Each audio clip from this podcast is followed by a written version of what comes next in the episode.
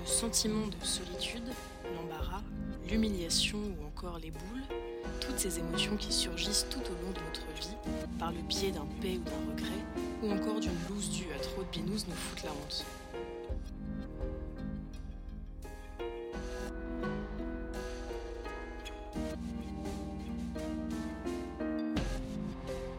Mais rassurez-vous, de Beyoncé à Pierre Ninet, tout le monde a déjà expérimenté cette petite claque qui ébranle le plus solide des égaux.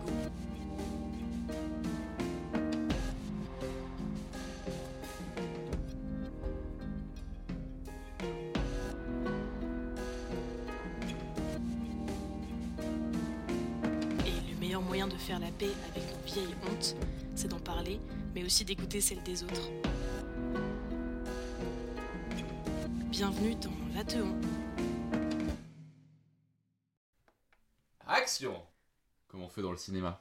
Alors l'Athéon du coup c'est un podcast où on aborde la honte sous plein d'angles, autour de confessions, de partage d'anecdotes drôles ou moins drôles, mais ce qui est sûr c'est que tout le monde a déjà eu honte. Mais d'où vient ce sentiment universel?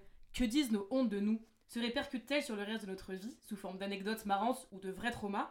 D'où vient ce sentiment universel qu'est la honte? Pourquoi on partage tous et toutes ce sentiment? Quelles sont les différentes formes qu'il peut prendre? On essaiera de répondre à cette question avec nos différents différents invités.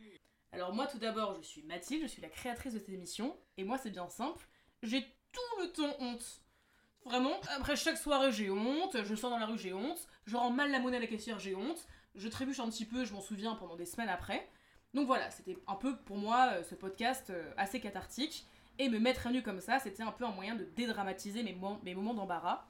Et alors, pour présenter ce podcast, vous retrouverez bien souvent mon acolyte, mon sidekick, mon bras droit, Malo Ferry. Oui Malo, euh, présente-toi Bonjour ou bonsoir à tous et à toutes, ou à toutes et à tous, ça marche dans les deux sens. Euh, bah, je suis ravi d'être là ce soir pour cette euh, première émission, ce premier podcast. Euh, c'est un pilote, mais qui est voué à devenir euh, connu, célèbre. Pilote culte. Voilà, Culte. Il se revendra sous le manteau à 10 000 dollars euh, dans quelques années. j'espère bien. Très bien, et aujourd'hui on est très très bien accompagné. Alors c'est peut-être un pilote, mais on n'a quand même pas lésiné sur les moyens. Flattés. Puisque tout d'abord, nous avons invité ma BFF depuis des années, celle avec qui j'ai fait les 400 coups. J'ai nommé Léa. Ah. Je te laisse te présenter. Wow. Bonjour à tous, je m'appelle Léa Et à toutes, c'est un podcast et inclusif. à toutes. Et euh... et à toutes. Attends, juste tu veux que je Bah, fasse présente-toi. je- Ok, bah je m'appelle Léa, j'ai 23 ans, euh, je suis comédienne et je suis la BBF de Mathilde. On sait que c'est BFF, mais c'est une petite, euh, Voilà, une petite run- running gag entre nous. euh, absolument. On se permet. Dimitri, je te laisse la place. Bah ensuite, Attends, le bon présenté. vieux Dimitri, un mec tout simplement au top du top, qui a une faute d'orthographe sur le tatouage de son prénom. On ne dira pas quelle faute. Si vous voulez le découvrir, DM-le sur Instagram. Dimitri, je te laisse te présenter. Bonjour, je m'appelle Dimitri. Je suis Sagittaire. Sagittaire, c'est ton signe astrologique du coup. Signe de feu. Signe de feu avec, Signe de les, feu. avec les lions et, Et je suis et vierge. les béliers, je crois. Moi je suis bélier, on peut faire un tour des... Ah, vierge. Moi, je suis scorpion. Je sais que ça déplaira à mes détracteurs et leur donnerait une raison de me haïr, mais malheureusement, je suis scorpion. À la vie, à la mort. Mais la lune est en scorpion ce soir, donc euh, c'est ta soirée. Eh ben, c'est ma soirée, les gars. Qu'est-ce que vous voulez que je vous dise? Eh ben, écoutez, très bien. Maintenant que ce tour de table est effectué et que tout le monde est bien détendu, euh, je vais commencer par des petites questions un petit peu génériques. Aïe. Absolument. Tout d'abord, est-ce que vous diriez que vous êtes des personnes qui avaient souvent honte? Comment ça commence Dimitri, C'est- par exemple, est-ce que tu as Euh, souvent honte? Moi, j'ai j'ai rarement honte en réalité. Euh, j'ai Quelle été chance. quelqu'un de, de très honteux par le passé. Et il y a eu une espèce de déclic, euh, je sais pas quand. Non, c'est pas tout à fait un déclic d'ailleurs, je pense que c'est plutôt progressif, mais je me suis rendu compte récemment que je vivais rarement euh, la gêne. C'est quelque chose euh, qui m'est euh, qui m'est plutôt inconnu. Euh, voilà. Moi de même, Et toi, Léa, c'est vrai, t'as pas très souvent honte? J'ai jamais honte. Enfin, c'est. Je peux vivre des situations, je pense, très gênantes, mais j'ai jamais honte. Mais du coup, quand je te raconte mes hontes de lendemain de soirée, Je est-ce trouve que ça tu uses de tes talents de comédienne pour faire semblant que tu compatis Ou est-ce que t'en as... Enfin, tu, tu ressens vraiment ma, ma honte? Bah, je comprends que toi tu es honte, mais je Ah. j'aurais pas honte du tout à ta place. Parce que du coup, je me suis... Ah Parce Et du coup, j'avais demandé si c'était parce que je m'étais vraiment foutu la honte. Non, juste, oui, non, je comprends jamais pourquoi t'as honte. Bon, bah là, ça me rassure beaucoup et c'est en partie pour ça qu'on est. Mais par bien contre, voilà. la question c'est pourquoi on a invité Léa ce soir du coup? Parce que Elle n'a jamais Elle n'a tout simplement pas d'histoire à raconter. Ah, bon. Non, mais Elle est j'ai eu, spectatrice. j'ai eu des hontes qui m'ont vraiment foutu la honte, mais dans la vie de tous les jours, non, j'ai pas souvent. Enfin, je suis pas très gênée. Je suis pas quelqu'un de très gêné. est-ce que, je tu, pense. est-ce que tu penses que le fait que tu es comédienne euh, t'aide à, à franchir ces moments-là? Bah oui. Bah, parce qu'en école de théâtre, on te fait faire que des exercices sur, euh, bah, sur la honte en fait. Parce que j'avoue, moi je fais le malin, je dis j'ai jamais honte, mais par exemple, si j'étais amené à faire un casting, je pense que je, je rougirais terriblement et. euh, Ah, Mais est-ce que t'aurais honte ou est-ce que tu serais gêné Tu sais, c'est pas, c'est pas pareil. Je pense que je, après, je serais probablement gêné, et après coup, je, si ça s'était mal passé, ou même si ça, si ça- si ça s'était bien passé d'ailleurs, je revivrais le moment en me disant euh, Ah merde, putain. euh, Enfin, je me le referais dans ma tête Ah, ouais. en ressentant des hontes sur euh, tel mot que j'ai pu dire ou telle expression que j'ai mal euh, exprimée. Que, euh, voilà, je pense Oui, mais que. comme c'est un cadre particulier que le casting, où tu te dis que bah, tous les candidats et candidates ont honte, est-ce que euh, c'est pas peut-être une honte qui est moins euh, pénible que quand vraiment tu t'es juste foutu la honte dans ton toi tel que tu te présentes, par exemple dans une soirée où genre là, dans une soirée c'est toi Dimitri, alors que si, enfin, tu vois si tu passes un casting, euh, ce serait quand même dans un cadre très précis où du coup tu joues un personnage. donc. J'avoue, ne, ne- ne connaissant pas tout à fait cette, cette situation, je peux pas trop me prononcer. Mais cela dit, je suis en train de dire ça et, et c'est- encore une fois, c'est faux. Puisque euh, j'ai une anecdote de casting à vous raconter ce soir. euh, Ah, garde la Parfait. toi sous le coude, Oui. je t'en supplie. parce que pour contextualiser un peu pour les je pense les milliers de personnes qui nous écoutent Millions, peu- millions. qui des nous milliards. écoutent euh, sur plein d'app- d'applis de ça podcasts sera traduit. c'est que ce soir, on a avec nous euh, deux personnes qui sont vouées à être célèbres. Et c'est-à-dire que je pense que ce Et podcast, pas moi Mathilde. ce podcast dans 5 ans aura une, une tournure tout à fait différente quand, euh, quand ce sera des stars qu'on aura juste euh, un petit peu euh, discuté avec un verre de vin de manière Oui. très détendue et tout. Prenez ça comme une tranche de vie avant qu'il devienne célèbre. Exactement. C'est pour ça qu'il sera culte. Une parenthèse. Parce que Dimitri, donc toi, tu fais des, tu es scénariste. Oui. Tu t'écris des courts métrages et t'en réalises. Oui. Et toi, Léa, t'es comédienne et Oui. t'as Très talentueuse. et t'as joué. Tu peux nous citer des, des peut-être des, des choses dans lesquelles t'as joué pour un peu qu'on on te on situe ta, ta popularité? Alors bah si, elle a- moi je peux... je- si- parce que visiblement Léa dit qu'elle n'a pas honte, mais là elle a honte de répondre. Elle a tu joué vois, dans, Léa. dans- elle- des, des grosses productions Netflix. Et, et alors Léa, la première fois qu'on s'est rencontrés, qu'on s'est vu quelques fois, euh, on s'est vu à Marseille notamment, et j'ai publié une story euh, dans laquelle tu étais, et le petit frère d'un pote a commenté ma story en disant « Waouh, c'est Léa, euh, c'est Léa !» Enfin, il t'avait reconnu quoi. Et euh, j'ai trouvé ça... hy- Moi je, je, je t'avais pas vu sur Netflix, et j'ai trouvé ça hyper classe de traîner euh, avec une meuf qui était reconnue par, euh, par les jeunes. Et c'est Mm. pour ça que j'ai continué à te, à te fréquenter. Parce Fréquenter. que voilà, je, je Bien sûr, ça bah, cool. par quoi. intérêt, bien sûr. Exactement. Ouais, ouais, bien sûr. Et toi, Malo, est-ce que tu dirais que tu as souvent honte? Alors moi, j'ai euh, j'ai souvent honte. Bah, je pense que c'est un peu euh, quelque chose qu'on peut dégager euh, globalement. C'est que ça, avec le temps, on apprend peut-être à jouer avec nos hontes différemment et peut-être qu'on gagne confiance en nous. Bien sûr. Et du coup, on a peut-être moins honte. Mais oui, il m'arrive très souvent d'a- d'avoir honte.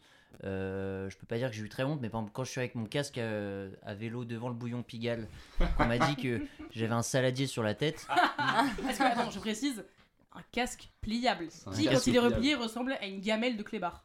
Bah, un, un- un petit peu, mais écoute, il me sauve la vie, donc j'en suis assez fier. Non, mais c'est vrai, de toute façon, il n'y a pas de honte hein, euh, à vouloir préserver euh, sa longévité. C'est ça, j'ai pas de honte à ne pas vouloir mourir. J'assume. Ok, ça, déjà, c'est déjà culte. On coupera au montage. Et alors, est-ce que la honte, du coup, c'est un truc qui vraiment vous pourrit la vie Ou est-ce que justement, ça, c'est plutôt un truc qui vous fait marrer? Genre, euh, est-ce que vraiment vous ruminez vos hontes pendant des heures et des heures? Est-ce que par exemple, quand vous êtes sous la douche, vous vous rappelez de vos hontes comme des espèces de couteaux qui vous transpercent le cœur? Ou est-ce que c'est des trucs que vous racontez le lendemain au café en gueule de bois à vos potes euh, Genre, ah bah là, là, je me suis trop foutu la honte. euh, Bah, moi, ce que j'aime bien, c'est au contraire récolter les hontes de mes amis, Ouais, des personnes les plus honteuses en l'occurrence, et essayer de, de, de, de- de les piquer et les pousser dans le retranchement par rapport à ça, parce que je trouve ça très marrant euh, Mm. de les voir euh, raconter des histoires qui, en réalité, moi, me semblent pas si terribles. Mais euh, je trouve ça rigolo la façon dont les gens euh, souvent vivent leurs propres anecdotes, qui me semblent personnellement pas si terribles. Au contraire, moi, j'ai tout- tendance à penser que ça fait une bonne anecdote, quoi. ouais. Moi, mon rapport à la honte a changé le jour euh, où euh, quand je les vivais, euh, en fait, je, je, je subissais autant mon moment euh, un peu faiblement que je jouissais à l'idée de le raconter à mes amis. ouais. ouais. Et cette, cette possible mise en scène de la honte, je trouve, change tout le rapport à, à ces choses-là. Oui, c'est vrai, quand tu sais qu'après tu vas pouvoir faire marrer les potes. Voilà. Sur le moment, tu, tu te, tu te flagelles en disant putain, je suis qu'une merde, mais après, le fait de le raconter fait que du coup, ça anesthésie un peu le sentiment de honte profond qui vient te, te saisir, quoi. C'est un truc de clown triste, quoi.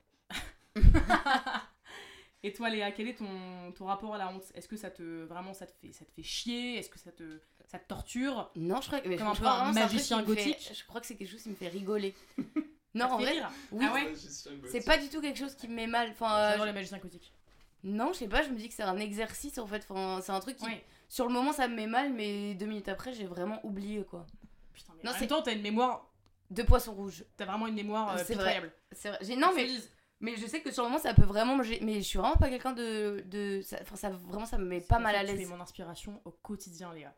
Yes. Merci. Mais parce que toi, Mathilde, tu parlais de la douche et des couteaux. euh, Ah Mais bah. toi, c'est c'est vraiment quelque chose Moi, qui c'est me vraiment c'est met sous- mal à c'est l'aise. C'est sous la douche que ça se manifeste. Moi, c'est vraiment un truc qui rythme ma vie, c'est-à-dire que je dirais que 80% de mes hontes sont issues de moments où du coup bah j'étais ivre, euh, mais où du coup bah du coup j'étais ivre et comme j'étais complètement désinhibée, peut-être que finalement j'osais être une personne Ouais. que j'aimerais être, c'est-à-dire une personne qui a Ça, confiance en elle et qui est désinhibée, et du coup j'ose des choses que je n'aurais jamais osé sobre, et quand je m'en rappelle le lendemain ou quand c'était vraiment une grosse cuite, le surlendemain, et bah parfois je me rappelle des choses très souvent sous la douche, je ne sais pas pourquoi, où je me dis oh putain j'ai fait ça, oh et là vraiment je suis Mais- pliée en deux, Souvent, les gens quoi. sont bourrés avec toi. Oui mais je sais mais ça j'arrive pas à me le dire. En fait, Et c'est ça. l'impression d'être la plus bourrée de la soirée. C'est quelque chose de. Enfin, c'est toi qui me l'as partagé euh, et qui, qui l'a le plus théorisé, mais c'est vrai que depuis que tu m'en as parlé, je me fais cette réflexion et beaucoup de gens le partagent. C'est vrai que Mm. le lendemain, souvent, quand on, est très bou- quand on a été très bourré la veille et qu'on se réveille le lendemain, on peut être pris un peu d'un sentiment de honte de euh, oh putain, j'étais trop bourré hier, c'est sûr que j'ai mis les gens mal à l'aise. Et Oui, non mais moi c'est pas mettre les gens mal à l'aise, c'est juste moi me foutre la honte. Parce que je sais que les gens n'ont pas été mal à l'aise, mais moi à titre personnel, j'ai honte de la, partie de moi que j'ai présentée, tu vois. Bah, pour le coup, moi, mon réflexe quand j'ai un peu ce genre de pensée, c'est appeler le pote auquel j'étais le plus collé euh, de la soirée. Non, pas celui avec Ah. qui oui mais imagine c'est des inconnus. Oui, mais justement, t'appelles ton pote et Ouais. tu lui demandes comment j'étais, et souvent il te dit Bah non, euh, t'inquiète. Enfin, Oui. ce qui marche pas quand t'arrives du coup tout seul bourré à une soirée où tu connais personne Ouais. et que Là si tu. tu fais ça c'est que tu es juste un mec un peu... Ah non, ça, je, veux, je veux pas, je veux pas ça m'est gâcher arrivé ta prochaine anecdote. Oui, non, mais moi aussi, ça Voilà pourquoi j'ai honte. Ça m'est déjà arrivé. Non, mais parce que même, c'est vrai que quand tout le monde est bourré, de toute façon, t'es- t'as pas honte. Mais moi, de toute manière, j'aurais de toute manière honte d'avoir un peu fait euh, tomber le masque de la meuf en plein euh, self-control. euh, Hmm. Et parce que l'alcool, en fait, me, me désinhibe, quoi. Mm. Et après, c'est vrai que je pense que la pire honte que tu puisses avoir, c'est quand t'es le lendemain tout seul chez toi en gueule de bois et que tu repenses et que ça tourne en boucle dans ta tête. Alors qu'il suffit que tu fasses un café gueule de bois avec tes potes et que vous en parliez. Et là, directement, bah, ça va mieux et ta pote te raconte qu'en fait, bah, elle a dégueulé euh, dans l'évier euh, discrètement quand les gens dansaient sur les démons de minuit et ça va, tu vois. Mais l'évier risque d'être bouché parler. quand même. Hmm l'évier peut être bouché. Oui, mais tu dirais Le, que vomi bouche l'évier à 80% du temps, je trouve. Ah, connaître. Non, mais ça, de toute manière, je balancerai des petites statistiques comme ça. Alors J'ai mes fiches. Malo n'a pas, n'a pas raconté vraiment ce qu'il faisait dans la vie, mais il est plombier en fait, tout Mhm. simplement. Oui, il est plombier. Et du coup, euh, je voulais savoir pour vous comment se manifeste la honte, c'est-à-dire euh, physiquement ou mentalement. Est-ce que vous avez des palpitations? Est-ce que vous, vous avez l'estomac qui descend dans les chaussettes? Euh, ouais. Et moi, la honte, c'est euh, des sueurs froides. C'est Ouais. ça monte dans mon dos, j'ai j'ai chaud, je transpire, mais j'ai non justement j'ai pas chaud, je transpire, mais j'ai une espèce de froid euh, et Mm. euh, Comme la ouais. grippe espagnole. Une espèce de grippe espagnole, ouais ouais, euh, tout à fait, une espèce de Covid bizarre, euh, ouais. Mm. Là par exemple, j'ai tenté une blague et ça n'a pas marché. Et donc je, du pense, coup, je pense que demain je vais avoir honte de, de cette tentative. Sauf que donc, ça Voilà. sera coupé au montage, Dimitri. Ce sera Ah non, pas on, coupé au on montage. parce peut laisser au montage, on du peut laisser au montage. Moi, j'avais le, le- un peu le, le moment où je date mes. ce- Enfin, où j'ai théorisé ce sentiment de honte, c'est quand j'étais en CE2, je crois. Et que euh, je. Il y avait un, un maître d'école qui, se- qui se foutait un peu de ma gueule en mode. euh, comme si on était potes, sauf que comme j'étais en CE2, je, je, je pouvais pas avoir ce recul euh, nécessaire. Et du coup, il, il me faisait un peu des vannes pour m'humilier, tu vois. Mais, genre quoi? du style bah en fait j'étais on était j'étais à côté d'une voisine de enfin tu sais on a des Voisine de voisins table, oui, bien voisines sûr, de bien sûr, table bien sûr. et on était on se cherchait un peu, tu vois, on était en CE2, c'est un amour un petit peu naissant, très bienveillant et tout. Ah. Et lui il disait genre ah regardez euh, Ambre et Malo sont amoureux, tu vois. Oh, Et du coup là, horrible. ça c'était Mais horrible. ça, mais faute professionnelle pour un maître Ah bah tu sais que c'est horrible. dès que je raconte Euh, cette Malo, anecdote, euh, l'éducation nationale mène une enquête pour retrouver ce. je me rappelle plus du nom de ce maître. Et du coup là je me rappelais que euh, en fait c'était un cercle vicieux où je commençais à être genre euh, bah non je suis pas amoureux et tout et je commençais à, Enfin, à- à c'est dégueulasse, sentir cette meuf. une vague de chaleur vraiment tu sais qui Ouais. prenait tout Ouais, mon corps et du coup je savais que je devenais tout rouge Ouais. Et du coup euh, les gens disaient ah mais il rougit il rougit du coup là euh, Du coup, cercle ça veut dire qu'il est amoureux. qu'il est amoureux, voilà. Alors moi, j'étais- je suis pas amoureux, tu vois. Et cercle un peu vicieux de la honte. Et du coup, pour catharsiser ça, catharsiser, j'avais écrit mon premier roman à l'époque, Ah. J'avais 11 ans. Oh, le poète maudit. qui existe encore chez mes parents dans un carton, Est-ce qu'on peut avoir le, le- le titre du roman, s'il te Qui plaît est publié euh, aux éditions Pléiade. Ah oui, exactement. Ouais. Du coup, voilà, ouais. qui Plomb. s'appelait, Édition Plomb. qui, s- qui j'ai dit qui s'appelait, qui s'appelle, parce qu'on peut le trouver dans toutes les bonnes librairies, La maladie rouge. Où euh, je pense qu'il y avait juste la, la- j'avais juste fait la page de couverture et j'avais écrit émouvant. peut-être 5 lignes, enfin Ouais. 5 pages. Bah, c'est déjà ça. tu sais, 5 pages écrites à la main, donc euh, il y avait vraiment deux phrases dedans. Mm. Et la couverture, c'était un dessin de Ça moi. peut être un haïku après. Oui, c'est ça. Mm. Un dessin de moi euh, que j'avais gribouillé, où j'avais gribouillé ma tête en rouge. Et il y avait du feu qui sortait de mes oreilles.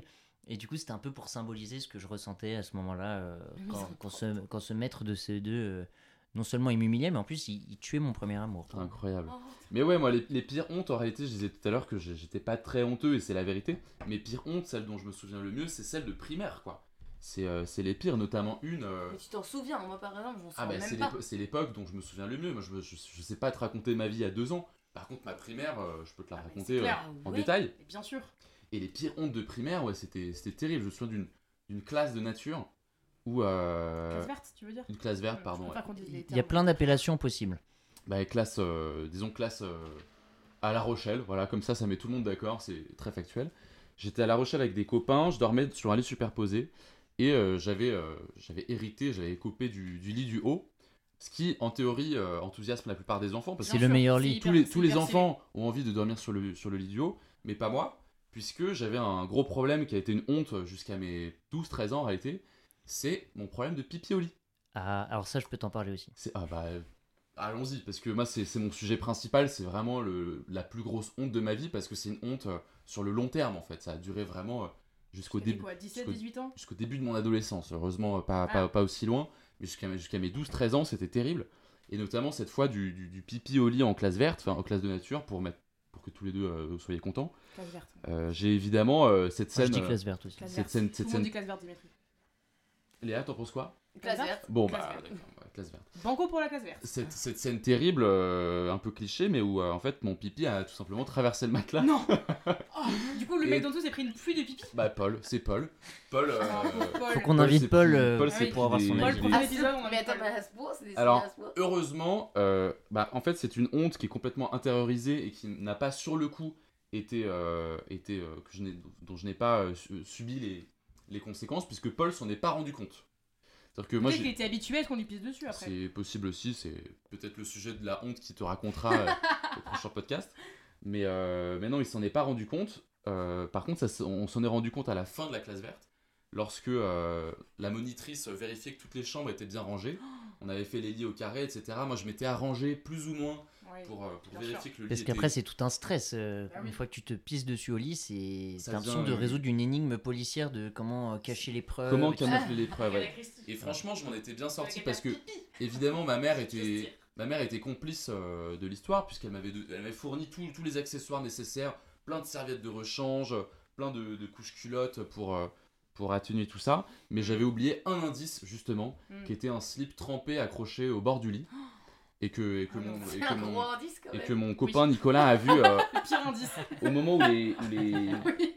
où les, comment on dit, les valises étaient bouclées. Ouais. Et Nicolas, voyant ce slip au bord du lit, bah, éclate de rire et, Non mais attends juste. et va. Ouais. Comment en faisant ton lit au carré, tu n'as pas remarqué qu'un slip mouillé plein de pipi était accroché près de ton lit? Moi c'est ça quand, qui quand, m'interpelle. quand on est stressé, on oublie les plus gros détails. Ouais, C'est plus c'est gros, plus ça passe. C'est le principe vrai, de l'enquête complètement policière. hein, Mais euh, ouais, et moi j'aurais peur de si je commets un crime, ce que je ne souhaite pas, Mais je suis sûr que tu, sais, tu gères tout dans le moindre détail et Oui. t'oublies le. Oui, genre le cadavre. Voilà, C'est- le principe d'un crime parfait, il y a toujours un indice gros comme une maison. Si, tu penses à résilier tous tes comptes en banque, tes traces Ah et tout, mais euh, t'oublies la chaussure Ouais, du cadavre tes- ensanglanté. tes traces, euh, Euh, avec ça, euh, une Bah, brosse à dents partout et tout, mais juste les dents de cadavre. Là, il restait donc ce slip euh, trempé au bord du lit.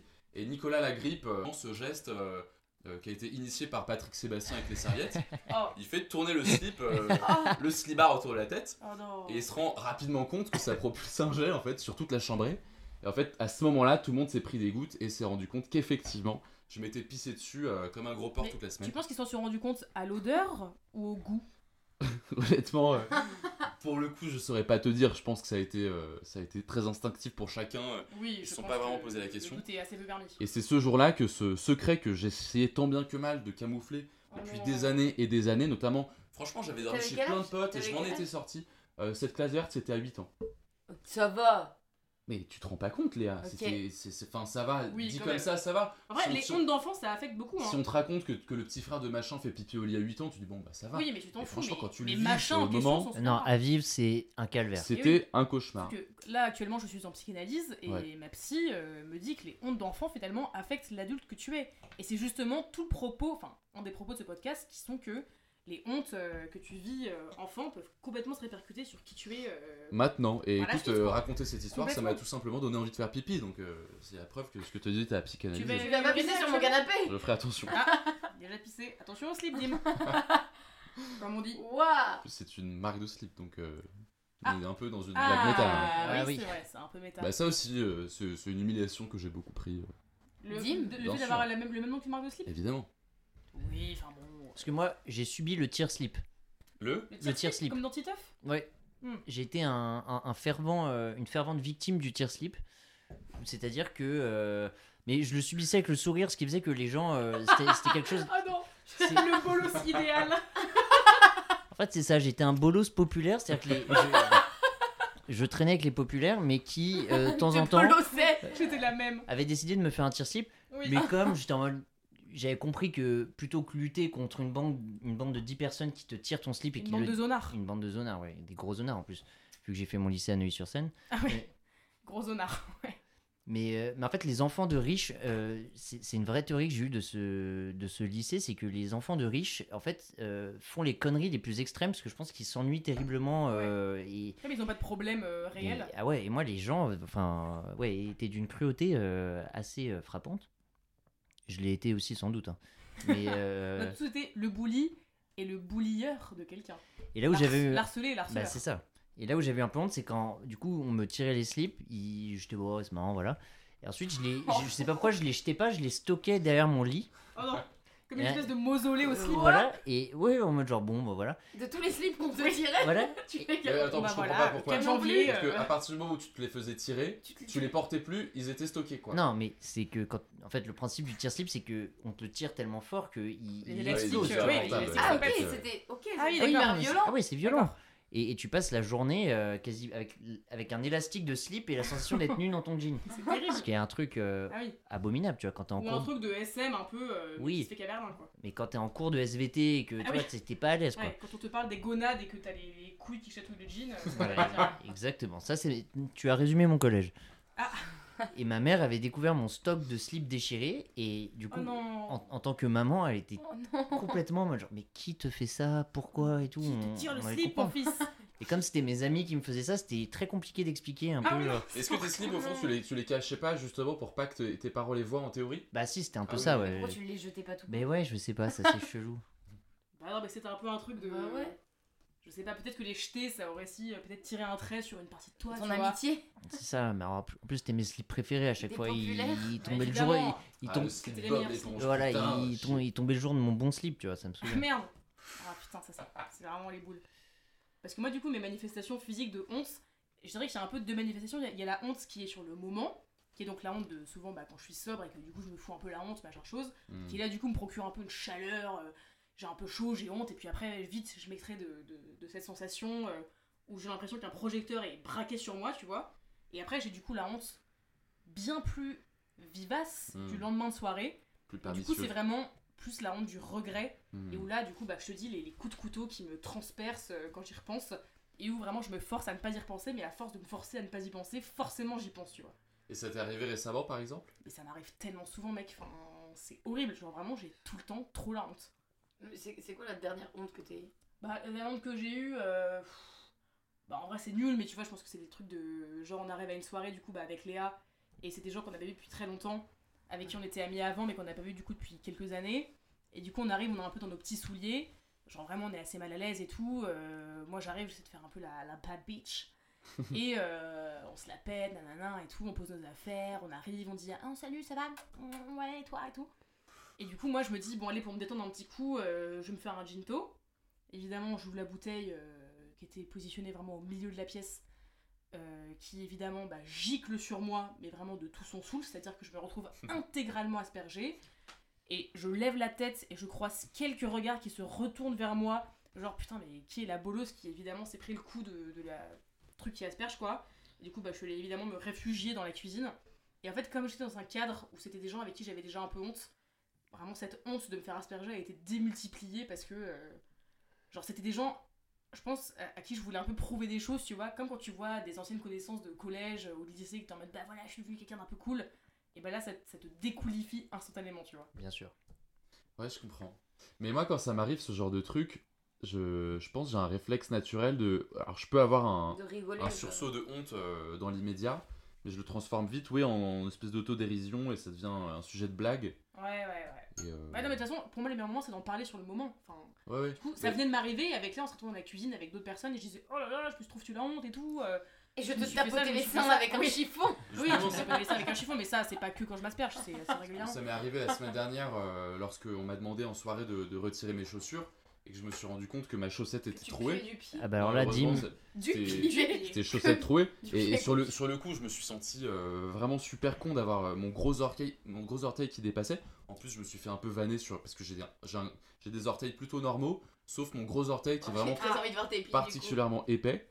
Et, euh, et du coup, sur le coup, je me suis dit merde, attends, comment je vais gérer cette situation? Et en fait, c'est devenu un sujet de blague, quoi. Enfin, c'était. de- Moi-même, j'en riais c'était. Mais je pense qu'il y a aussi un truc qui est quand même assez féminin, où du coup, quand t'es une meuf, tu te dois d'être un peu euh, quelqu'un d'assez irréprochable, et où du coup, quand t'arrives en soirée, que tu t'es bien pimpé, que t'es archi fraîche et tout, genre là, si vraiment t'as cet élément qui vient complètement casser l'image que t'avais prévu de te donner dans la soirée, Mm. ça casse vraiment Mais en fait, tu ça dépend des gens, parce que c'est surtout ces gens-là avec qui on traînait. Me- Mais oui, bien sûr. Je me rappelle d'une fois où on était avec, euh, bref, avec quelques amis à nous qui nous mettaient très très mal à l'aise à cette période-là, Mathilde.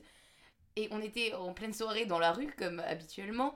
Et j'avais une combinaison que j'adorais.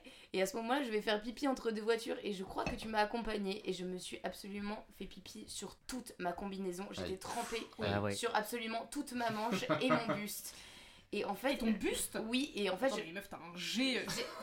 Non, je l'ai.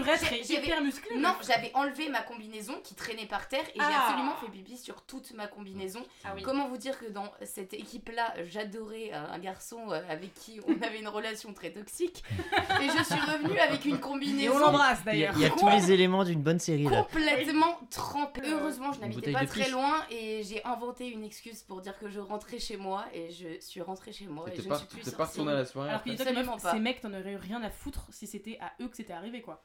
Oui, Oh, absolument, bah, mais J'avoue que moi, si je me pisse sur le froc, euh, mais je suis c'était quand pas, même pas le très froc, serein en soirée. C'était une demi-combinaison. Mais t'imagines, à t'étais moitié mouillé euh, jusqu'à la mi-thorax. Non, euh, c'est chose, compliqué à gérer en vrai. Ouais, ouais. Ouais. Ouais.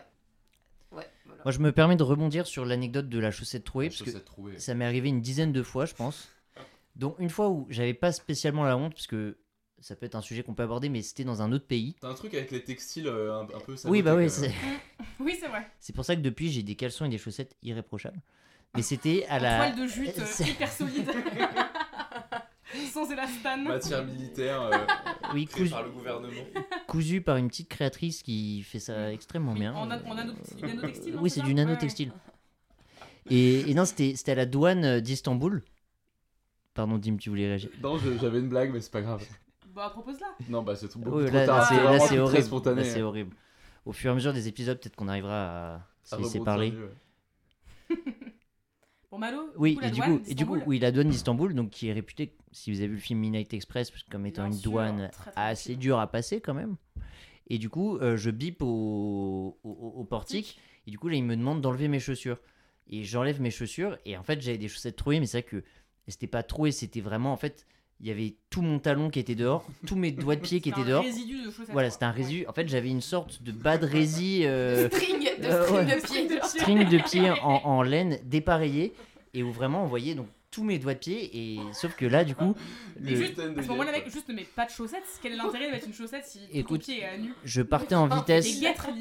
C'était la crise du coronavirus. euh, j'ai pris les.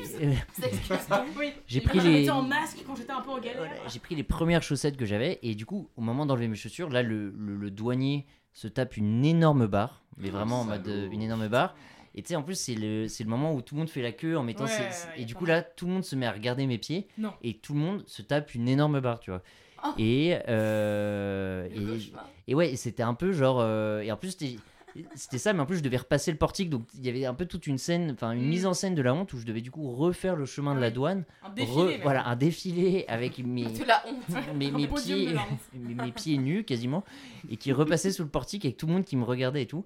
Et heureusement que j'ai pas rebipé, parce que si je devais subir le- l'examen plus approfondi euh, comme ça, ça aurait été vraiment. Il aurait euh, trouvé tes portes jartelles et. oui, et là, il, chaussettes, ouais. il aurait trouvé mon, mon secret. qui aurait été une plus grosse honte. Ah Ah, bon terrible, Par la suite. terrible. Très bien. Bah écoutez, j'ai pour la, la partie un peu la plus intéressante de ce podcast, Ah. j'ai en fait un peu deux thématiques à vous proposer. Alors soit on peut proposer des anecdotes qui vont un peu en crescendo, c'est-à-dire qu'on commence par une honte un peu mignonnette jusqu'à vraiment la pire honte de votre vie. Soit on a différents thèmes comme par exemple la honte de taf, la honte de love ou de date, la honte d'enfance et pour finir par la honte de ta life. Ok. Est-ce que ça vous inspire? Oui. Ah, je suis plus inspiré par les thèmes parce que le crescendo, en fait, je me dis une honte mignonnette euh, peut être vraiment considérée euh, au moment où tu la vis comme euh, Mm. une terrible honte. Donc euh, ça, c'est difficile pour moi de- de- d'estimer. Mais les thèmes, ça me parle Moi euh, aussi, ça me davantage. parle davantage. Bien écoutez très bien. Jingle. Jingles. Jingle. honte de taf, taf, taf, taf.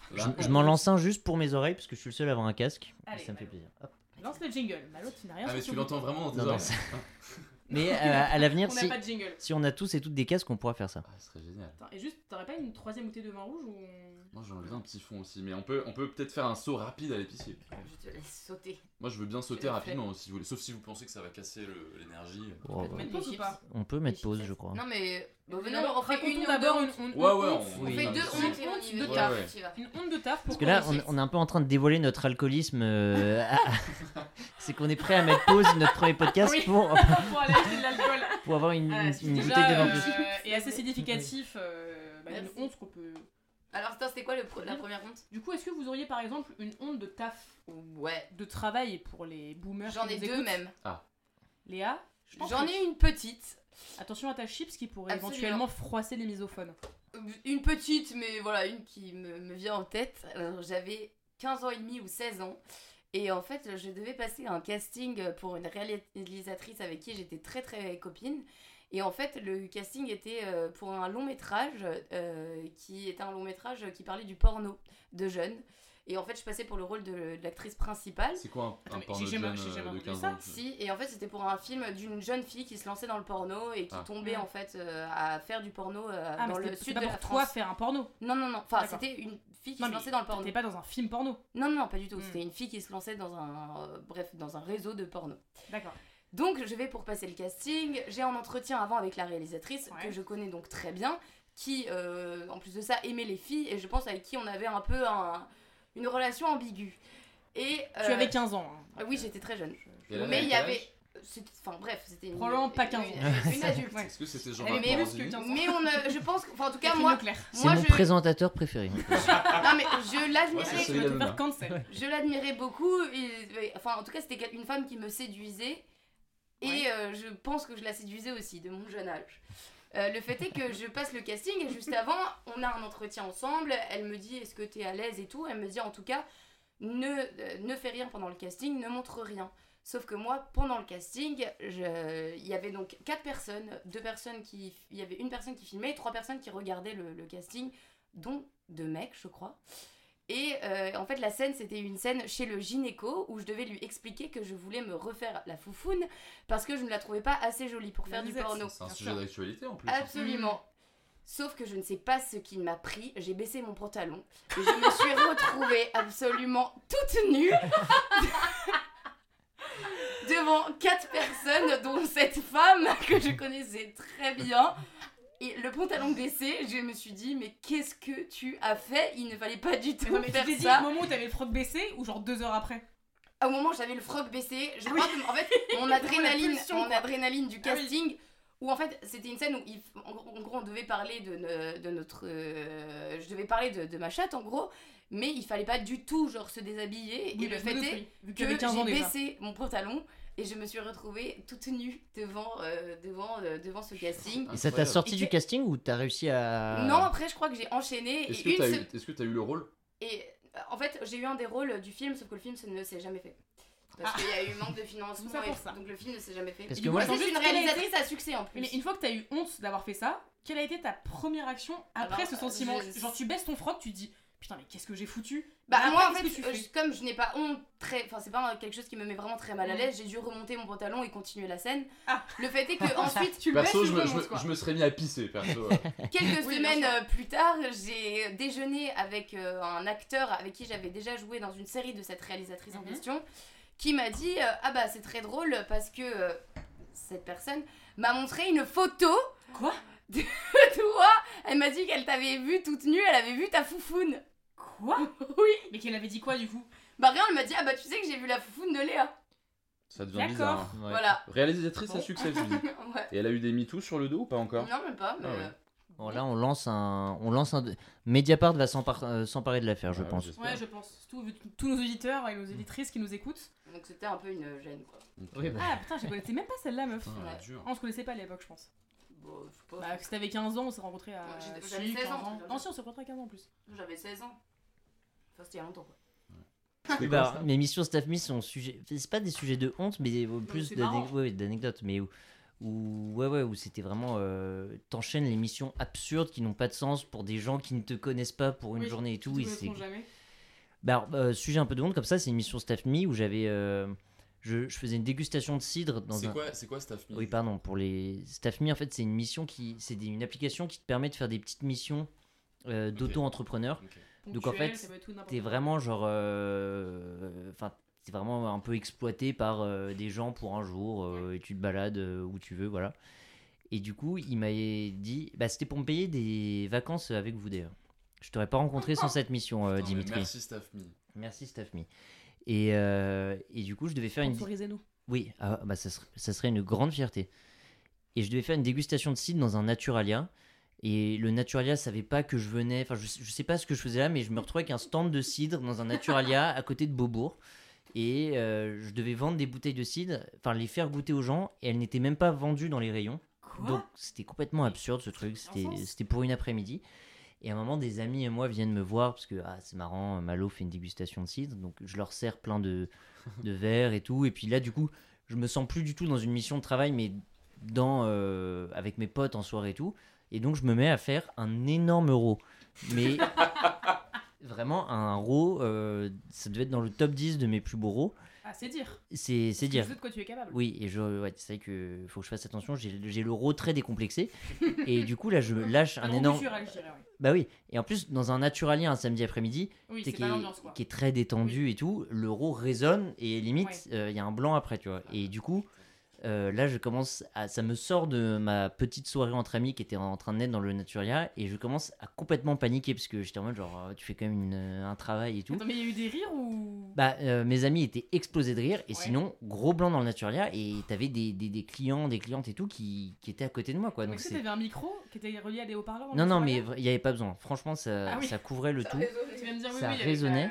Ouais. Et du coup, La là, ma... des rayons. euh, Ah, exactement. Et ma première réaction, du coup, a été d'engueuler mes amis, alors que c'était ma... Vraiment quoi? J'étais genre... eh, C'était ma faute, et du coup... Pourquoi vous m'avez fait roter? C'était encore plus la honte parce que du coup j'étais en genre oh allez, bon maintenant vous, vous partez d'accord Oh euh, non, c'est horrible de montrer que tu as honte.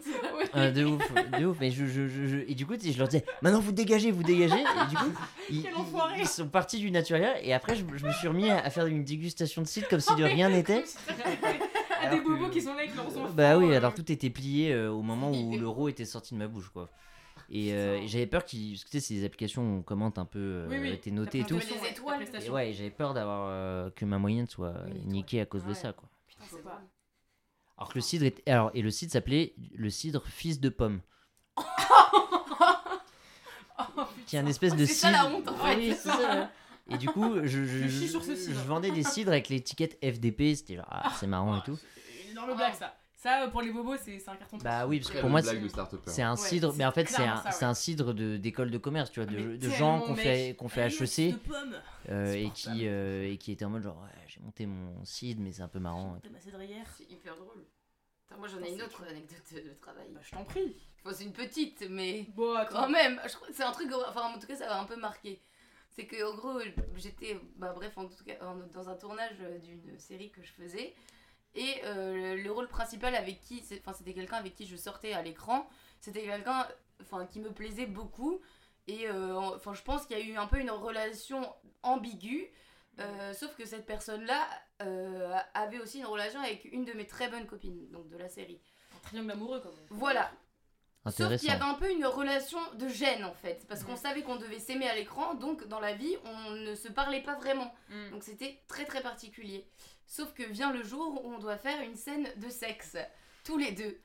Sauf que on ne se parlait vraiment pas du tout. Et euh, donc en fait tout le monde était hyper paniqué par cette scène de sexe. Moi c'était ma première et lui aussi c'était sa première euh, scène de cul à l'écran. Euh, donc on se retrouve euh, complètement nus l'un contre l'autre, avec Mmh. lui un cache-sexe, moi une culotte beige. Sauf que ce jour-là j'avais mes règles, mon premier jour de règles, donc voilà. Et je me retrouve nue contre lui pendant des heures. Et euh, le réalisateur qui était dans, dans la pièce juste à côté euh, commence à nous dire Bon, les gars, euh, quand on fait l'amour, on fait du bruit. Donc on commence à devoir crier tous les deux, les yeux dans les yeux. Euh, voilà, très fort. Il- il- le réalisateur à côté, on, entend qu'il nous crie plus fort, plus fort. Et donc on devait continuer à jouir, mais dans un silence absolu, Ah avec une équipe de silence de 40 mort. personnes autour. Et vraiment, c'était très gênant. Et euh, ensuite, on va à la cantine. Moi, je pensais que cette scène était enfin finie. Donc, il y avait une tartiflette. Je, je mange le déjeuner. je mange, non c'était le dîner, je mange plein de patates et euh, voilà, après l'attention, sauf qu'en fait on lui dit désolé, il nous manque encore des plans, Des on va devoir faire. faire des retakes. Putain. Euh, parce qu'on va devoir passer de l'autre côté du lit ou je sais pas quoi. Là, je Bref. pense qu'on va passer aux anecdotes de paix. J'ai l'impression. Non, euh, le- mais le Toi, fait meuf, le ventre gonflé comme un tambour. Moi, le, le- qui est tout le temps mal au ventre, en plus de la ça. gêne, les seins nus, ce mec-là avec qui je pensais qu'il y avait un petit peu quelque chose, un Ouais. feeling, un moment il me prend en photo pour le l'envoyer à notre pote fin, du tournage, donc hyper gênant. Et il a encore cette photo de moi qu'il a gardée en photo de contact, où j'ai la main contre mes seins comme ça, en contre-plongée. Ça, c'est salaud. C'est salaud, ça. Ça, c'est Salaud. un peu C'est- salaud. hein. Franchement, c'est, euh, c'était vraiment très dur comme moment. On doit continuer à faire des bruits alors que euh, j'ai le ventre plein de, de patates. Et à un moment, je me baisse euh, vers euh, ma chatte et je vois genre un grand fil de tampon qui dépasse. Et vraiment là, je crois que j'ai eu extrêmement honte. Et voilà, on ne s'est jamais mis ensemble sur la et- série. Et t'as des briefs avec ce type euh, sur ce qu'il avait ressenti lui à ce moment-là? Parce que ça se trouve il faisait le malin avec sa photo mais On n'a jamais parce parlé que, de parce ce que mot. lui il portait un cache-sexe ce qui Ouais. franchement C'était un cache-sexe. Ouais, en tant que comédien faisait- je, préférais être entièrement nu franchement, que de ça, porter un ça- cache-sexe. ça me faisait Oh, même non, très mal. euh, Un cache-sexe, enfin, ça, ça, faisait, ça fait assez Parce mal en que fait. Parce que c'est comment un- un cache-sexe Non, c'est que c'est une coque quoi, c'est une sorte Ah, de. c'est dur. Pour pas qu'il bande Mm. en fait. c'est Ah, parce que fait exprès. moi, Ah c'est oui, une question que j'allais poser, c'est que. Si- ouais, moi, j'imaginais un cache-sexe un peu chaussette, tu vois, en, en- en matière. non mais là, La prod avec 2 centimes de budget. Bon, non, non, Ouais, là, attends, mais- là, Chaussettes. là, Ah oui, d'accord. euh, J'ai acheté des Célio, tiens. Non, non, non, c'était. c'est- En fait, Ah, c'est une d'accord, donc sorte c'est de. fait pour que Tout la. petit boxeur euh, euh, beige, de couleur beige, et avec une sorte de cache-sexe, donc qui est une sorte de coque. Pour, fait exprès pour pas qu'il bande, mais en soi, j'ai parlé à plein de mes potes et impossible de bander dans ce Oui, genre de tellement c'est. euh, ouais. Voilà. Oui. Ah, ouais. Donc c'est Ah, quand même un moment euh, dont je me souviens. C'était vraiment une journée. euh, Éprouvante. voilà, et en- enfin, de plus avec une personne que tu connais pas très bien, mais en plus Mais avec qui qui, te tu plaît. mais qui te Ouais, plaît ouais. beaucoup. Mais- Et Qui te plaît. donc, En vrai, c'est une chance de dingue qu'on ait quelqu'un qui tournait une scène de sexe au cinéma. Parce que moi, c'est une question que je me pose grave souvent. De... J'en ai même fait deux. Ouais. Et l'année d'après, c'était avec un de mes très très très bons potes, mais qui puait très fort des aisselles.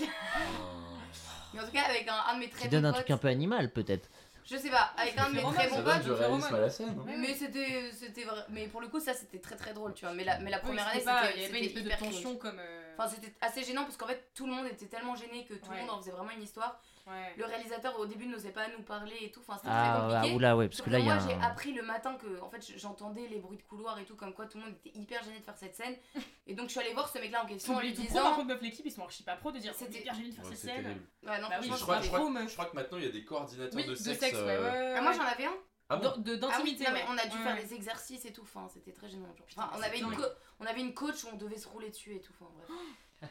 Et du coup, est-ce qu'à l'écran, on voit ton fil de Tampax ou est-ce Mais non, pas du tout, ils ont, ils ont même flouté absolument toute ma culotte et on dirait vraiment que je suis toute nue. Après, heureusement, la scène Ouais. elle dure très très peu de temps donc euh, c'est pas Tout une scène qui m'a gênée. Si, le moment très gênant où je regarde la série en grand écran chez moi Ah, avec ouais. mon père et mon père qui Ah, ne bouge pas d'une semelle, Ah. il reste statique ah. pendant Mais- cette scène qui moi m'a mis vraiment très mal à l'aise. Mais Voilà. tu, tu, tu, tu, tu avais conscience qu'il y allait avoir la scène de sexe quand t'as Je lancé savais, la- absolu- bah, je savais Ouais. absolument, j'allais pas partir. euh, Moi, c'est pas quelque chose. ça- Tu vois, c'est quelque chose. Moi, c'est- j'adore en fait. Euh, C'est une sensation qui me prend le ventre, qui me crispe, mais qui me dérange pas. Ah ouais, parce que ça, pour le coup, moi j'ai j'ai vraiment honte pour le coup de, de montrer mes films à des gens et être présent sur le moment. Non, Je mon préfère- père m'a vu Ken à Je l'écran. préfère leur envoyer et, et être loin. C'est bien, c'est bien résumé.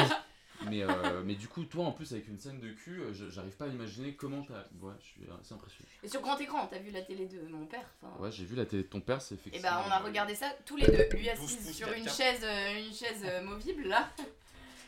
Ouais. Qui a une anecdote de love ou de date ou de sexe éventuellement à raconter? Non, vas-y, commence. Ah bah si Je tu te veux. laisse la si place, veux. Dimitri. Bah moi j'ai Dimitri. euh, j'ai beaucoup de- d'anecdotes euh, de love, mais pas du tout de sexe. C'est-à-dire que moi mes anecdotes de love c'est des anecdotes d'enfants quoi. Donc euh, je veux dire euh, Mm. tout ça est Heureusement que c'est pas du très sexe. innocent. C'est un truc d'enfant. tout ça est très mec. innocent. Non mais après j'ai évidemment les hontes de sexe, mais que tout le monde a, que tout le monde a à un moment donné genre oh bah j'ai pas bandé euh, Oui, machin. bien sûr. Et, euh, et mais c'est pas ça non. Il faut mettre pas- des coques pour avoir ça. Oui bah Oui. Il n'y a, y a pas de risque. je, je portais une coque ce jour-là. mais euh, L'acteur mais- qu'oublie d'enlever sa coque. Et puis, ça devient, ça un gros complexe pendant des années. En fait, il se rend compte qu'il a pas enlevé sa coque de, de tournage. Depuis des années. C'est répugnant. Mais, euh, mais non, là, c'était pas des événements pour moi, quoi. Et moi, c'est plus, je vous dis, des anecdotes, des anecdotes euh, d'amoureux euh, enfants. Et notamment, euh, je pense que c'est, euh, le, je pense que le pire, c'était un truc de collège. Et bon, je vous l'ai dit avec le pipi tout à l'heure, moi, souvent, les hontes euh, euh, durent plusieurs années. Mm. Euh, cette anecdote de honte euh, dure plusieurs années, elle dure 4 ans. La honte dure puisque, 4 ans. euh, en, Le en- nouveau en- film de Virginie Fira. en fait, en sixième, Avec Frédéric Becbédé. En sixième, je suis rentré en sixième et j'ai- j'étais super triste parce que euh, mon amoureuse de primaire n'était plus dans mon collège. Mm. Donc j'étais vraiment euh, désabusé, euh, seul, etc.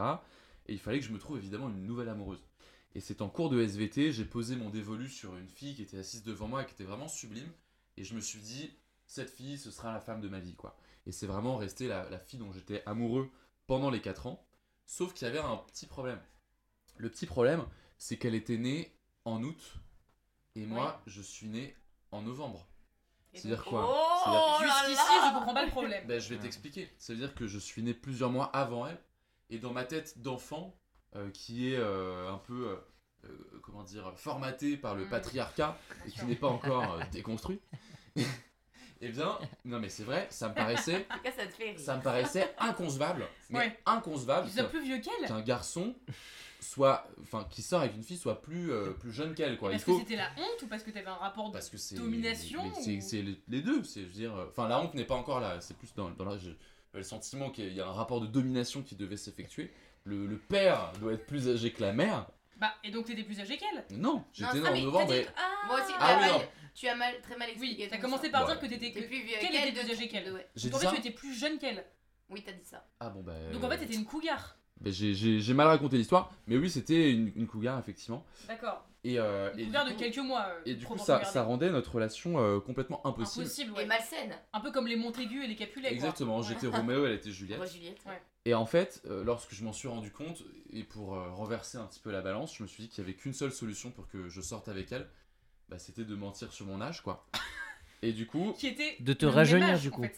Bah, À le, quelques le mois près. âge, mais il fallait que je me rajoute quelques mois. Il fallait que je sois né euh, en juillet, en juin. Ouais. Oh là là. Et donc, euh, sur, les, sur les papiers scolaires, euh, lorsque je parlais à mes amis, etc., j'étais Mhm. né euh, non pas le 30 novembre, mais le, le 30 juillet. Attends, mais tu mentais même administrativement parlant Bah, C'est-à-dire que tu mentais sur tes papiers Alors, les papiers, les Elle vrais, les vrais papiers. officiels, ça la Comme si question. c'était une douanière les, les vrais C'est papiers officiels qui étaient, qui étaient remplis par les parents étaient effectivement à ma vraie date. Mais par contre, les petits trucs que tu remplis en début d'année pour les profs, etc., euh, juste pour qu'ils te connaissent mieux, et ben je mentais quoi. Et évidemment, le, le pire, c'était le mensonge à mes amis.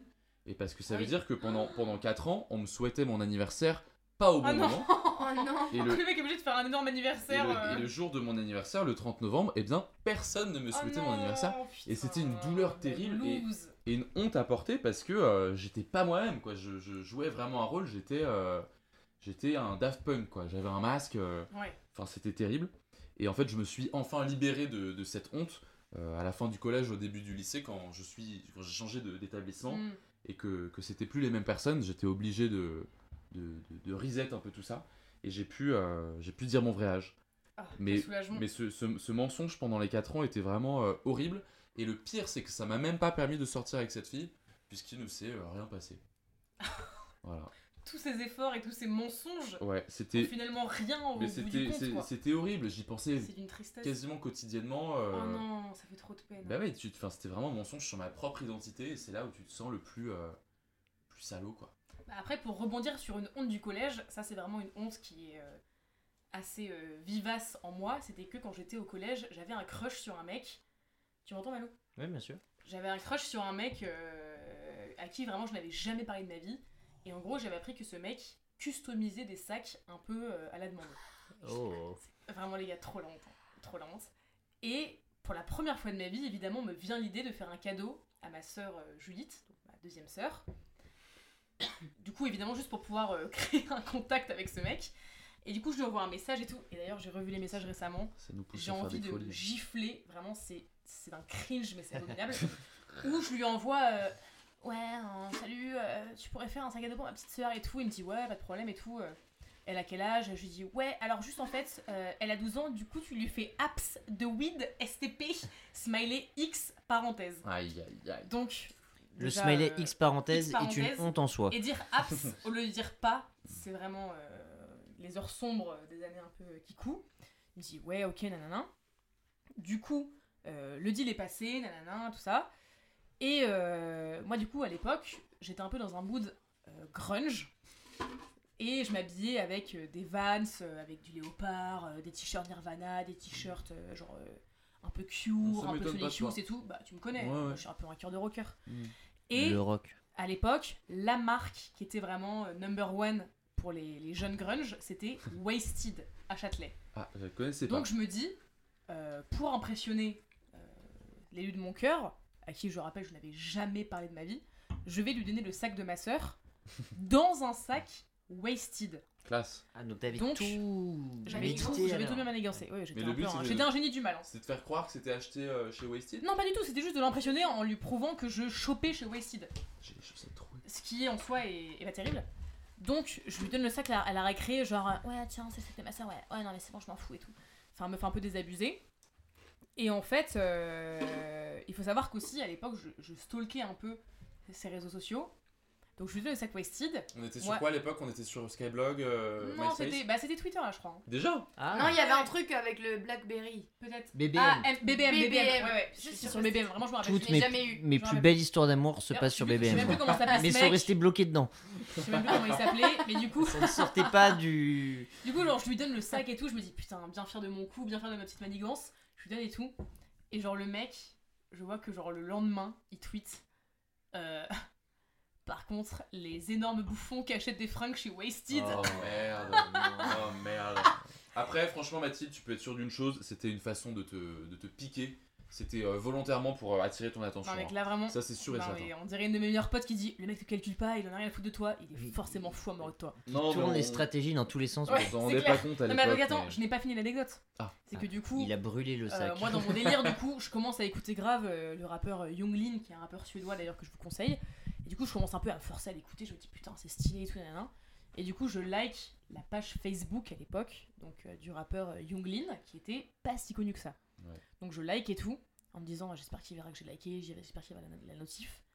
Et le lendemain, sur Twitter, Putain, ça y est, ça commence à sucer Younglin. Non Mais euh, franchement, alors j'avoue. Bah, que c'est- là, c'était une Je crois que obsession j'étais contre tout toi. simplement sa pire ennemie. J'avoue, c'est. c'est- Le mec me haïssait. non, mais franchement, Mathilde, sur le coup, j'avoue, c'est grave la honte, mais, mais, mais deux jours de suite comme ça, mais ça confirme ma théorie, Ah quoi. ouais. Le mec, il Non, te non, non, voulait, le mec, quoi. euh, non, il- vraiment, il me, il- je pense que vraiment, il me haïssait. Enfin, limite, c'était un- il avait un grief personnel contre moi, tu vois. Ah, je sais pas, euh, je sais pas. Moi, vraiment la honnêtement, honte. Et évidemment, je lui ai, je lui ai jamais parlé de ça aurait, toute été, ma ça vie. aurait et- été totalement le genre de move que j'aurais pu faire d'être euh, agressif bêtement pour attirer euh, l'attention de Non, mais sauf que le mec, pipi dans ton lit. sauf que le mec ne sait même pas comment je m'appelle. Le mec ne sait même pas si j'ai Twitter Léa, ou pas. D'ailleurs, je n'avais pas honte Twitter. Enfin, tu vois, il savait rien. Il savait pas si j'avais Twitter ou pas. Non, c'était vraiment un. C'était un cri du cœur de sa part, tu vois. C'était pas D'accord, du tout pour bon. m'impressionner, quoi. Écoute, Donc voilà, petite honte avis, hein, euh, de collège qui du coup m'a m'a induite dans le fait que je ne pourrais jamais de toute ma vie plaire à mes crushs parce que mes crushs étaient inaccessibles ouais. et que moi j'étais la bolos de primaire et du collège. Ce qui est un peu malheureux finalement. et que d'ailleurs quand j'étais en primaire, j'étais persuadée d'être la bolos de service et qu'un jour on m'avait dit non mais t'inquiète, c'était pas la bolos de service, c'était que la bouffonne de service. Non, la bouche-trou de service. Ah, Et bouche ce trop, c'est un super rôle. J'étais heureuse. emplie de joie. J'étais comme, yes, je suis pas la boule service, je ne suis que la bouche trou. Je suis tellement contente. Mais euh, Et vraiment, j'ai envie de caresser rôle. mon hein. enfant. Non mais vraiment, c'est vrai vraiment, mais toute- toute ma psychanalyse où elle me, elle me dit non mais rassurez l'enfant que vous étiez. Je suis en mode mais oui, mais vraiment l'enfant que j'étais euh, souffre et, c'est tellement badant quand il pense, genre la meuf qui se satisfait d'une insulte à la place d'une autre insulte. C'est très dur. horrible quoi. C'est très dur. Il y a un autre, une autre supercherie comme ça, une autre manigance, exactement avec la même meuf, exactement la même période, qui a duré moins longtemps pour le coup. C'était plus le temps d'une journée plutôt que le temps des 4 ans.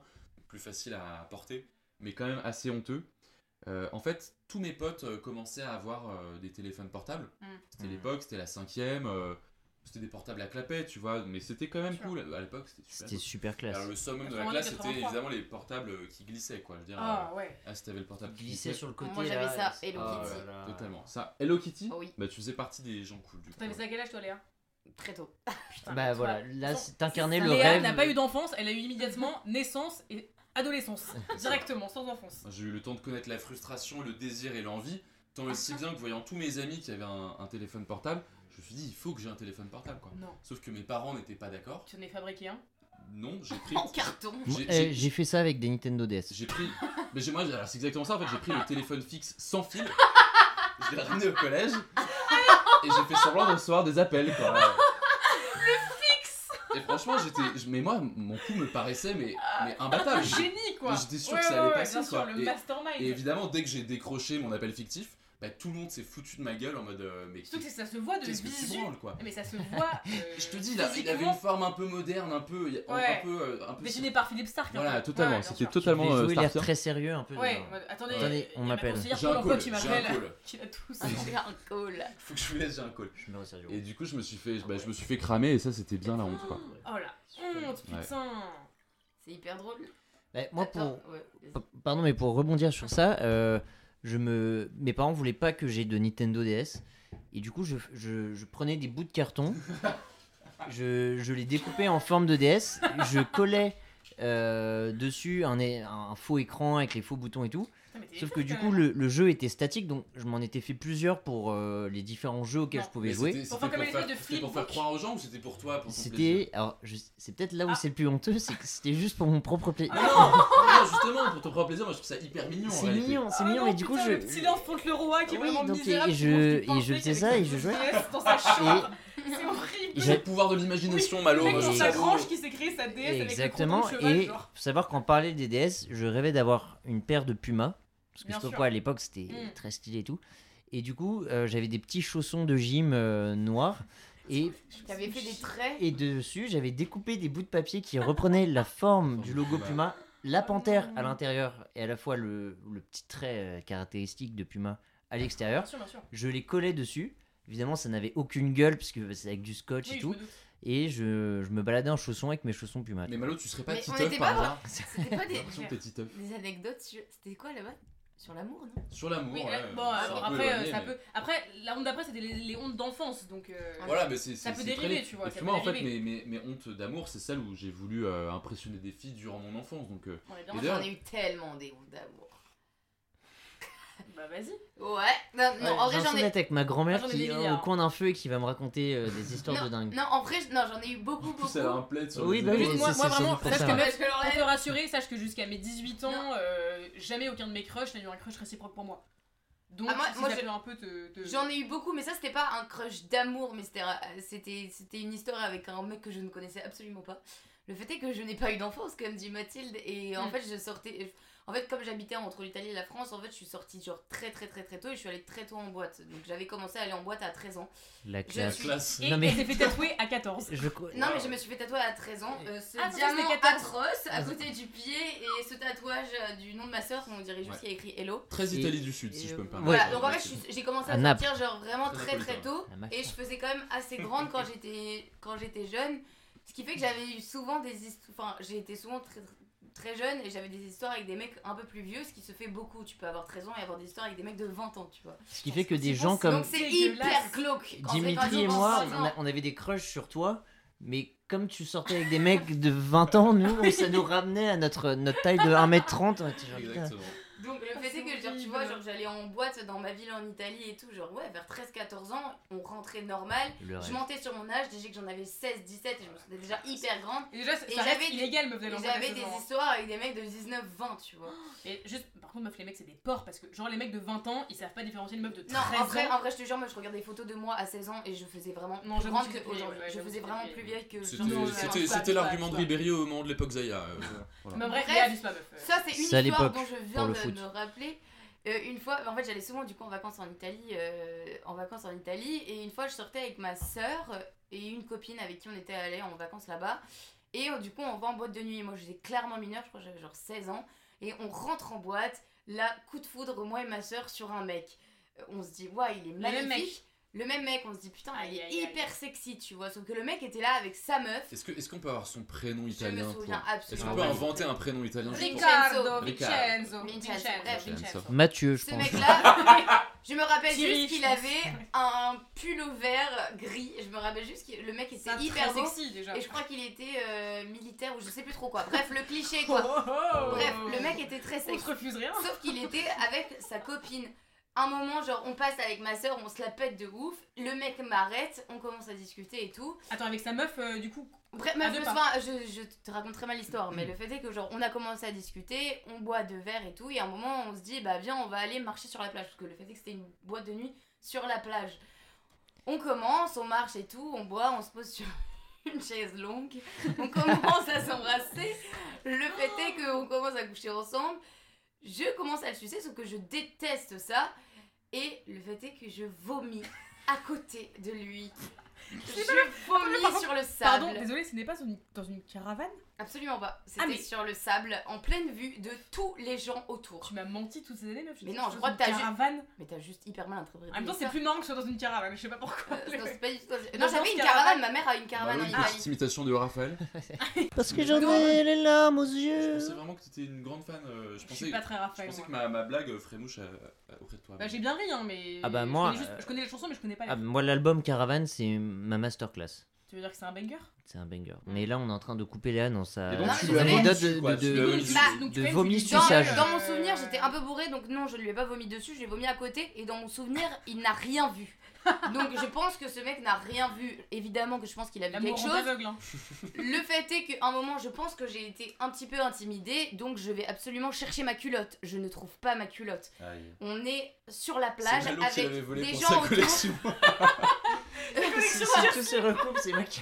Donc, je suis sur une plage publique avec plein de gens qui passent autour de moi. Je suis Ah, bourrée, j'ai 16 le ans. cul à l'air. Je vois des gens passer et je cherche ma culotte désespérément pour partir de ce traquenard avec ce mec qui a sa copine juste à côté dans la boîte de nuit et je suis sur une plage. ce mec, meuf. Et je Oh, crois que j'ai juste remis ma jupe et je suis repartie en boîte de nuit sans ma culotte. Et le mec, je n'ai plus du tout voulu le croiser de la soirée. Et le mec m'a recontacté et il, mec, me, hein. Et il m'a recontacté très souvent et il m'a même proposé d'aller partir en- de partir en vacances au ski avec lui. Quoi Des années plus tard. Ouais. Sacré connard ce Quel Mathieu. tocard, mais c'est clair. Les Mathieu, c'est les pires, de toute façon. Ouais. Ce Mon n'était père pas s'appelle Mathieu. Mathieu, hein. J'aurais dit Il écoutera Vincenzo, peut-être mais le c'était podcast. pas- C'était peut-être pas du tout Vincenzo. Je pense que c'était Vincenzo. On a-. Disons que c'est Vincenzo. Mais Après, j'en ai, j'en ai beaucoup, moi, des... sur l'amour en général, hein, pas forcément sur le Hum, cul. bien sûr. Même Bah, j'étais folle mais- amoureuse d'un mec bah, avec qui on s'était rencontré en tournage, mais quand bah, j'avais 14 ans, c'était mon mon premier amour. On va faire tous les âges. 13, Voilà. 14, 15.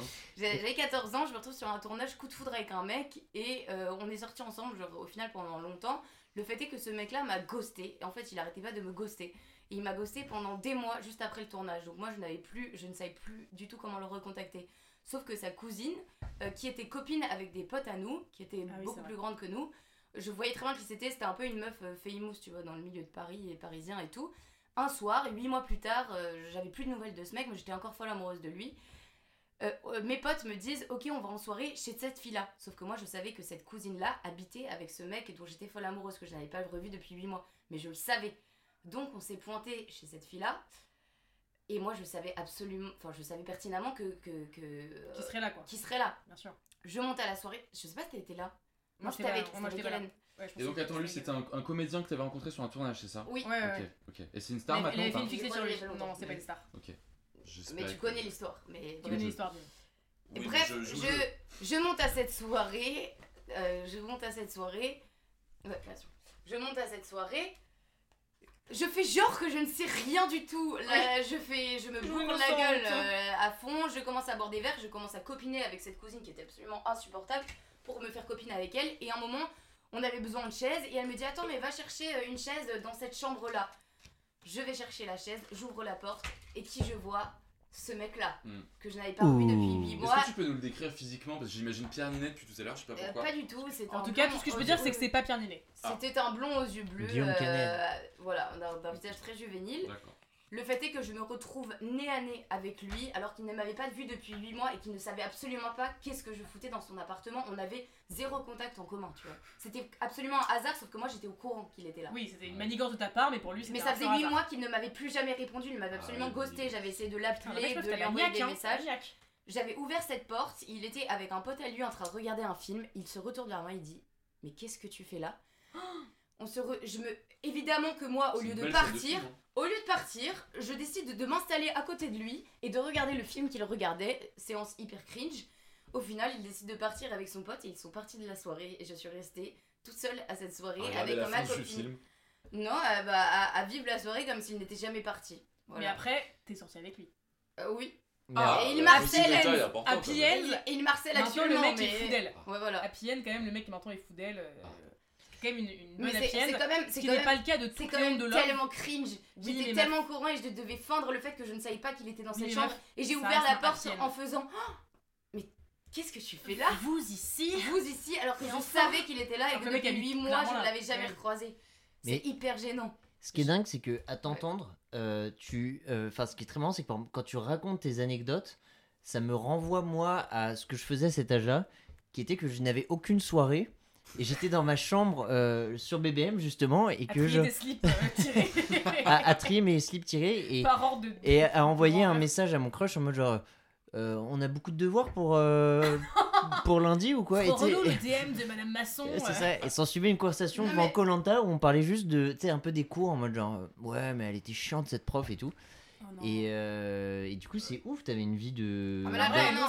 vrai, non, en vrai, là, je crois que, non, en vrai, je crois que j'avais meuf, t'osais j'avais quand 16 même. ans. Ouais, mais J'avais quand même 16 ans quand t'osais je l'ai de vu. ouf. Après, Malo, moi, c'est des bons souvenirs, ça, tu vois. Ah non, franchement. mais. MSN, les textos et tout, c'était Non, hyper mais- intense. Mais hein. moi, tu vois, j'ai jamais, j'ai jamais eu BBM, j'ai jamais eu. Non, mais tu vois, ce qui est, ce qui est intéressant, c'est que moi, je garde un souvenir de cette période très cool, surtout que en grandissant, tu t'apprends, je trouve, à la chérir. Ouais. Et c'est vrai que sur le moment, tu sais, quand tu, quand tu vois, tu sais, c'est ces périodes où il y a des grandes différences qui se font Ouais, entre les gens du même âge. Et tu sais, quand tu voyais les gens, qui, FOMO, ouais, qui, venaient, genre, euh, au collège ou au lycée, te raconter, genre, ouais, j'étais en boîte en J'étais sur les Italie. planches ce week-end. je- voilà. Non, mais en fait, moi, justement, j'étais hyper gênée de ça parce que, bah, en fait, Et- j'habitais en Italie avant, donc en fait, là-bas, t'es- il y a quand même un truc où t'es vachement plus dévergondé, tu vois. t'as- En fait, là-bas, être en couple, c'est archi normal. enfin, Mais juste, est-ce que tu penses que du coup l'Italie a participé au fait que tu aies rarement honte? Je pense, bah, ça, plus le théâtre et tout, tu vois. moi- ouais, non mais d'accord, mais, Mais en moi, fait, moi, en je Italie, tu- en fait- quand même rencontré en seconde. Oui, et j'avais Et moi en seconde, pour moi, c'était vraiment euh, l'exemple de la meuf euh, qui est genre méga affirmée, Ouais. quelqu'un confiance en elle et qui Bah, osera faire des choses, tu vois. Et moi, du coup, j'étais hyper admirative de. Après, c'est le truc aussi, profil, tu sais, j'ai toujours. Enfin, au mode- bon, trop. Enfin, nul de raconter ça, mais genre, j'ai toujours grandi soit qu'avec mon daron, soit qu'avec ma daronne. Et mon daron, tu sais, il m'a toujours laissé faire genre ce que je voulais. Enfin, quand j'avais genre Oui, 8 oui, ans, ouais. je marchais toute seule, j'allais sur les Champs-Élysées faire mes courses. Enfin, non, mais en vrai, genre, c'est vraiment une histoire qui s'est passée, tu vois. Ouais, non mais c'est Et vrai. et, et je juste en fait en Italie, c'est de des trucs qui, genre, sont normaux en fait. Les filles là-bas, elles Mm. peuvent être genre hyper vite sexualisée et comme moi je faisais genre assez grande et que ma, ma grande soeur avait genre deux ans de plus que moi, on, a, on est sorti hyper vite et on allait en boîte de nuit et juste tu Oui, montes sur ton âge. tu avec ta sœur. Donc euh, moi j'ai- je me rappelle ouais en boîte genre j'avais une histoire avec un mec qui, ouais, ouais, qui était bien plus âgé que moi et j'étais Oui, genre bien sûr. j'avais genre 13-14 ans tu vois. Ouais le tatouage genre j'ai revu une photo de moi tatouage. en train de me faire Juste- tatouer. Quel tatoueur accepte de tatouer une meuf qui a 13 Parce ans que les j'ai dit, il m'a dit 13 ans, est-ce que tu es majeur? J'ai dit oui. Oui, oui, il m'a dit ta mère est d'accord? J'ai dit oui et j'étais. Oui, le mec était pas très regardant. Alors que meuf, moi comme je fais percer les oreilles à Paris, le mec il m'a demandé une autorisation Mais après moi tu vois c'est un truc qui m'a toujours enfin du coup ça a toujours mis un peu un écart parce que j'avais bah du coup je partais en vacances en Italie mais c'était comme une sorte de parenthèse hyper particulière Ouais, ouais. donc j'avais commencé à fumer tu vois hyper tôt Mm. j'ai commencé à bédave mais alors que maintenant genre ça me dégoûte de ouf je pense que ça m'a traumatisé en fait parce que genre juste tu te tapes des phases hyper bizarres Alors que moi, je suis en train de vivre mon adolescence maintenant un peu. Ouais, bah derrière les ordi. Ah ouais. Moi j'ai honte d'avoir fait un truc, pour le coup, c'est pas une honte que j'ai ressenti, mais j'ai honte d'avoir fait un truc euh, sur MSN justement. C'était en 6ème. Il y avait une fille qui voulait sortir avec moi, euh, mais moi je voulais pas. Je sais pas pourquoi. Euh, j'étais, euh, j'étais trop paniqué à l'idée de justement euh, rendre le virtuel réel et du coup je, je- je préférais rester tranquille derrière l'ordi. Et euh, elle me demandait à peu près tous les deux jours sur MSN, euh, ça se passait que sur MSN évidemment, euh, les- contacts. TFK, est-ce que tu veux sortir avec moi? Et un jour, je me suis dit, bon bah, enfin, faut quand même que je finisse par lui répondre parce que sinon, elle va, elle va continuer à me demander tous les jours et, et j'en ai pas envie, donc faut que je lui dise. Sauf que j'osais pas dire non. Et du coup, j'ai trouvé un stratagème qui, non, c'est pas un stratagème d'ailleurs, c'est, c'est, c'est- c'est là ma honte, Oui. une façon de lui dire qui est vraiment, euh, j'ai été vraiment un, un salaud. Euh, je lui ai dit, je te réponds dans 100 secondes. C'est- C'était pour me laisser un délai en fait. Je me suis dit, c'est hyper 100 court secondes, mec, c'est moins de Je 2 me- minutes, donc c'est quand même un délai très Oui, court. mais quand il y a le chiffre délai 100 de qui est un peu Oui, impressionnant. 100 fait- c'est fait c'est la panique qui m'a fait écrire ce message euh, stupide.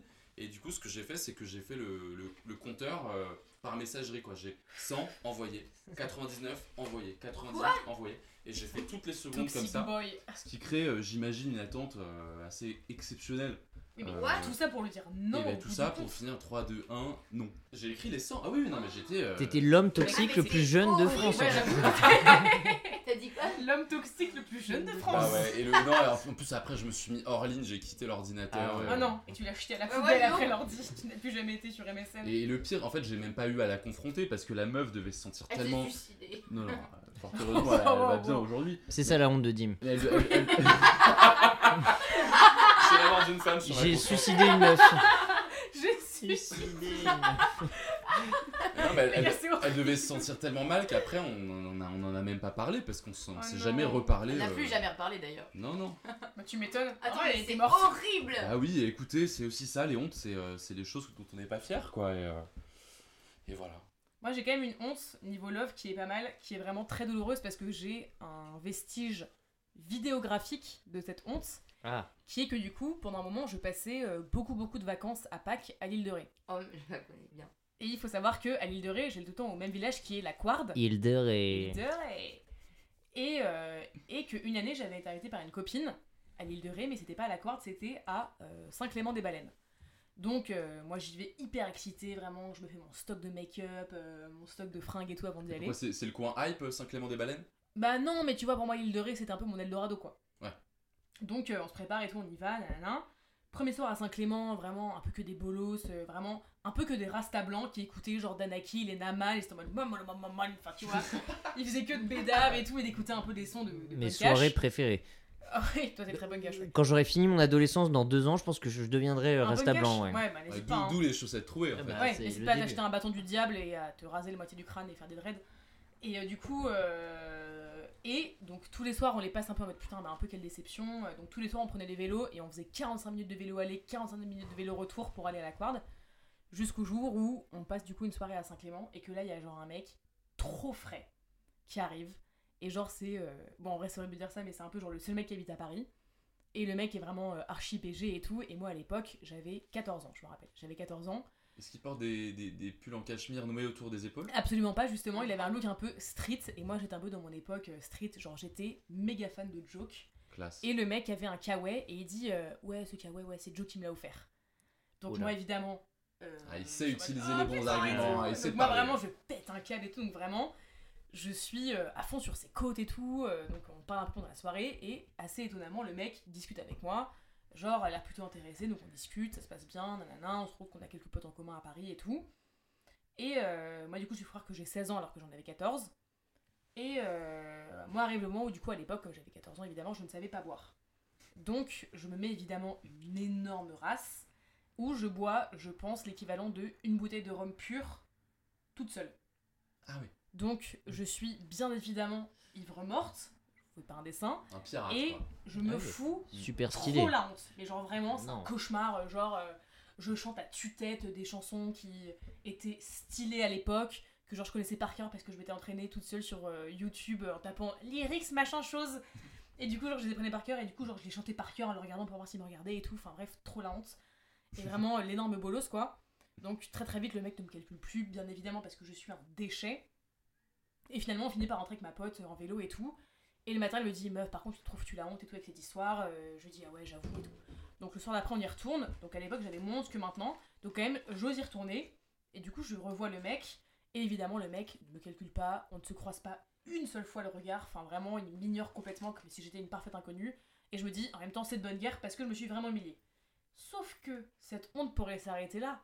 Mais non, non, non Parce que figurez-vous que 3-4 ans après, donc quand même euh, un petit bout de temps après, donc j'ai pris un peu du poil de la bête, euh, je me suis un peu. euh, je me- Enfin voilà, je suis devenue un, une un- femme. un peu plus fraîche quoi. Devenue femme. Je suis en vacances donc à Pâques cette fois à la Quartz-sur-Mer, donc là où j'ai de l'habitude, à l'île de Ré, avec une de mes très bonnes potes qui s'appelle Chiara qui sera invitée dans un des épisodes. Et ce mec-là commence un peu à liker mes photos sur Insta. Je me dis ah stylé et tout il like mes photos. Mhm. euh, et là je me dis est-ce qu'il se rappelle de moi de Saint-Clément ou est-ce qu'il n'a aucune idée de qui je suis et juste il trouve que mon profil est stylé et du coup bah euh, il me trouve fraîche et il me follow mais il sait pas du tout qui je suis. Donc euh, il like mes photos, je like ses photos, il like mes photos, je like ses photos, nanana. On finit par se follow sur Insta et tout. Et, euh, et là, à ce stade-là, du coup, je ne sais toujours pas si le mec me remet ou si pour lui je suis une parfaite inconnue qui juste a des photos euh, un peu fraîches. Donc je me dis, bah écoutez, je vais faire l'épreuve du feu. Je vais mettre une story vidéo et où je mets en identification euh, l'île de Ré. Et peut-être que ça va éveiller un truc en lui. Donc euh, je suis du coup avec, avec ma, ma pote Chiara et je mets une story vidéo où du coup j'identifie euh, l'île de Ré. Je regarde qui a vu ma story. Le mec voit ma story. Ouais. Et dans la minute qui suit, il me follow. Oh putain. Ah. Oh merde là-dessus. Genre vraiment, dans l'instant qui suit, le Ah, mec se dit Ah putain, c'était la grosse. Bah, tu vois, j'allais faire du positivisme comme Ouais. tout à l'heure et te dire mais non, Non, c'est vraiment non, une preuve. Moi aussi, fait, je Vraiment, cherchais et dans la là, Bah, j'avoue que là, j'ai pas l'argument. Attendez, mais juste, j'ai oublié un petit point, c'était que du coup, quand j'étais à Saint-Clément, là, du coup, euh, quand j'avais 14 ans, il avait fait un- une espèce de freestyle de rap et que moi je l'avais filmé Super sexy à ça. cette époque-là. En vrai, c'était pas terrible. Ah non. Et du coup, je le filme et que à l'époque, j'avais un- une espèce de Samsung de merde et que donc je filmais le mec en caméra avant et je sais pas si vous avez Biril, mais du coup, il y avait un petit carré en haut à droite en forme de timbre qui mettait mon visage pendant que je le filmais. Et du coup, j'ai la vidéo toujours de ce mec où du coup, je le filme avec le gros flash et tout. Personne ne fait ça à part moi dans la soirée. Et où je commente en mode Oh là là, trop stylé et tout. Oh là là, il a vraiment. Il a. il- Enfin, bref. Je le congratule et tout, et on voit vraiment ma tête, mais de moi à 6 grammes, où vraiment je suis mais Josiane Balasco, enfin c'est horrible. et du coup, cette vidéo, je l'ai encore dans mon téléphone, et encore à ce jour, je ne peux pas la regarder. Je peux la montrer aux gens, mais moi, je ne peux pas la regarder tellement elle me gêne. Et sachez que je recroise ce mec à- en moyenne une fois par an. mais j'ai une question, c'est que pour moi, l'application Be Real, Mhm. euh, elle est, elle a un ou deux ans, non? Non, mais là, je te parle de juste un, un setup comme Biril, où du coup, ça filme la caméra avant pardon. et la caméra arrière en même temps. pardon, pardon. Je suis très pointu sur Ah, les technologies, donc je voulais être sûr. Ah oui, bah, que. voilà, quoi. ouais, bah voilà, je. Bien sûr. C'est Malo qui a organisé notre setup ce soir donc. euh, Oui. Ça- Ah oui, d'ailleurs, merci Manon. Je sais pas pourquoi Mathilde, ça m'a fait pause. Mais du coup, je- énorme honte, enfin, c'est C'est- Ah bah abominable. oui, oui. et vraiment, du coup, dès que je revois ce mec, euh, j'essaie de me cacher en espérant qu'il ne me reconnaisse pas. Parce que vraiment, c'est une des plus grosses hontes de ma vie. Et encore maintenant, du coup, bah, ce mec est toujours assez stylé. Et Je pense que c'est une enflure, moi. Ouais, je pense que c'est une enflure, ouais. Il s'appelle Ouais, Ma- je pense que c'est une Si enflure. tu veux mon avis, il s'appelle Mathieu. Oui, C'est un Mathieu. Il- Arrêtez parce que mon père s'appelle Mathieu. donc, euh, Ah. Je pense Maintenant- qu'il faut passer dans la dernière partie de l'émission là. Qui est la honte de votre vie. Oula Waouh ah, Je m'attendais pas à ce qu'il y ait un climax comme ça. de- euh, Le climax, après, le climax, ça peut être euh, tout à fait subjectif. euh. Quelle est la honte de votre vie, tu vois? Enfin, quelle est vraiment le- la, la honte à laquelle tu repenses le plus souvent dans ta vie et qui vraiment te, te hante, quoi? Bah, une honte qui m'a hanté euh, pendant des années et des années. Jusqu'à très récemment. Ouais. Bah, comme d'hab, hein, j'avais j'avais 14 ans, c'est un peu plus tard, du coup. euh, Depuis, t'as plus jamais eu. Non, mais j'avoue, Comme- mais dis, mais arrête de faire genre que depuis t'as plus jamais eu honte. Mais si, j'ai eu honte, mais c'est pas des trucs. Peut-être que je m'en souviendrai dans que 10 tu ans, je me dirai, ah putain, j'ai eu méga honte, tu vois. Mais, mais là, moi, les trucs dont j'ai honte, c'est plus. euh, Puis peut-être que nos hontes un peu de, de jeunes adultes, en fait, sont pas très fun à raconter. Parce qu'on les accepte mieux. Ouais, tout tu sais, c'est en mode genre, euh, j'ai honte de m'être mal comporté avec cette Ah, personne. ouais, et... Moi, je me souviens assez plus de mes hontes de quand j'étais petite, genre. Enfin, Bah, tant mieux, coup, ça fait, le, euh, le- ça fait le contrebalancement avec Dim qui se rappelle que des hontes d'enfants. Ouais. Je m'en branle, j'ouvre la dernière bouteille de, de rouge. Ah, ok, allez, tu t'en branles. On ouvre le rouge. Non. Allez, branle Tu t'en pipes. En tout cas, c'était. Voilà, Quoique, c'était. vous voulez... Non, c'est peut-être une conne. C'est une honte, euh, c'est une honte d'adolescent à nouveau, puisque je n'ai que ça. Je devais avoir environ 14 ans. Et vous savez, c'est un peu l'époque où bon, les hormones commencent un peu à se déclencher. euh, Les hormones du cul, notamment. les hormones, voilà. Je- Notamment, je- ouais. J'osais pas le dire, mais Notamment. tu es en plein dans le mille malo. C'est exactement le, le thème. Et du coup, euh, bon, c'est des hormones du cul, contrairement à Léa, qui sont euh, virtuelles, puisque je, je n'ai pas la possibilité physique de les exprimer dans, dans la vie de tous les jours, quoi. et du coup, je suis derrière mon ordinateur et je, je découvre un peu euh, le porno et. Et, et du coup, euh, dans cette découverte, en fait, j'ai tendance à cliquer un peu sur tout et n'importe quoi, et surtout sur, sur n'importe quoi, et notamment, à l'époque, je, je découvre. je découvre le hentai. Et du coup, euh, je, je me souviens très bien, c'était une vidéo, euh, c'était hyper trash. C'était une, une étudiante sur un terrain de baseball, Attends, en dessin animé ou en. en dessin animé, ouais. Une étudiante sur un terrain de baseball. Et je me demande s'il n'y a pas genre une base de baseball ou quoi qui se transforme en tentacule et puis Bien sûr. commence à, Le classique. à, à, voilà, à caresser classique. disons, le, le- le- voilà, l'étudiante quoi. Et, euh, et du coup je regarde ça, euh, c'est sur un énorme ordinateur, c'est un, un espèce de tank, un ordinateur portable, euh, mais Un vraiment Minitel peut-être Mais ça, comment? Un Minitel? Je- Non pas, on n'est pas à ce point là, mais, Ah. euh, mais en tout cas c'est voilà, c'est un- une belle bête, il n'existe pas encore les ordinateurs très fins, et c'est un espèce de gros truc que je déplace partout, et notamment sur la table de la cuisine. Donc en fait je mate du porno Ah. euh, sur la table de la cuisine, et je n'ai vraiment aucune gêne parce qu'il y a des gens, il y a des gens dans l'appartement quoi. Quoi? Et en fait, Mais enfin, mais Dans la- C'est foiré, pas mon pauvre Non, qu'est-ce qui se passait dans ta tête? Dans le, Foyer. j'étais mes hormones me Ah oui. je, je ne me contrôlais pas. Mais à ce moment-là, t'avais aucune peur de que quelqu'un rentre. C'était même pas envisageable. En fait, la- le dispositif de, de la, de, la, de la cuisine fait que personne pouvait passer dans mon dos et personne ne pouvait voir euh, ce que j'étais en train de regarder. C'est-à-dire que si je voyais quelqu'un qui allait arriver, j'avais largement le temps de changer d'onglet, fermer l'ordinateur. Oui. Je pouvais vraiment me, Et aller détendre. sur ta Caramel euh, à tout moment. euh, Mais oui, mais c'est vrai ça. Parce que c'était plus louche d'aller s'enfermer dans sa chambre à l'époque. Oui, avec l'énorme ordi qu'il euh, fallait qu'il. en- Tu vois, Tu vois, là, j'étais il fallait qu'il prenne un caddie hyper, j'étais- hyper j'étais lourd. euh, officiellement en train de terminer mon DM de maths. Ouais, vois, donc, mais euh, sauf qu'il fallait prendre en compte, Dim, les, les, les pubs des pornos Ah. sur les vieux PC qui pouvaient Ah. verrouiller ton écran Ah oui. pour une quinzaine de minutes. popé à tout le monde. Voilà, ça, ça fait l'objet d'autres hontes qui ont dû m'arriver. Où tu dois clapper l'ordi et. Ah oui C'est- C'est- c'est- Il n'y a rien à clamer puisque c'est un ordi euh, cathodique. Enfin. Oui. Ah, ça. si, si, c'était un ordi portable, mais, Ah, portable, euh, mais énorme. Il se déplaçait c'est pour Hmm. ça que j'étais dans la cuisine. Mais, euh, mais voilà, c'était un ordi énorme. Mais en tout cas, j'étais vraiment Voilà. très confiant. Batte de baseball, tentacule. J'avais euh, mesuré les risques et j'étais très confiant sur le fait que personne ne pouvait euh, voir ce que j'étais en train de faire. J'avais des écouteurs, euh, enfin j'avais tout ce qu'il fallait quoi. Et en fait, euh, ce que j'avais pas calculé, c'est qu'à l'époque, j'avais des énormes lunettes à foyer. Énormes lunettes. Ah ouais? Euh, qui me prenaient En cul de bouteille. euh, comment? En cul de bouteille Oh, Quasiment, ça me prenait tout le visage et c'était des lunettes euh, qui reflétaient énormément la lumière. et ma, ma mère euh, se ramène dans la cuisine, me demande euh, Dimitri où ça en est le, le DM de maths? Là, tu quittes pas l'onglet. Là pour le moment je suis confiant. le son, c'est tout. Je suis, je suis- je suis confiant. Le mec, le mec arrive à parler à sa mère. Avec, Genre, il arrive à qu'il Il est avoir bien dans son zizi. Je suis multitâche, voilà. je- avec une tentacule batte de baseball dans le même champ. Avec toutes les fonctions affines, euh, ça se passe très bien. euh. Franchement, tu n'as pas de morale. Ouais, j'avoue. Et du coup, je relève Pour les yeux. Et je dis effectivement, maman, euh, j'ai- je suis au dernier exercice, euh, Ouais. tout se passe bien quoi.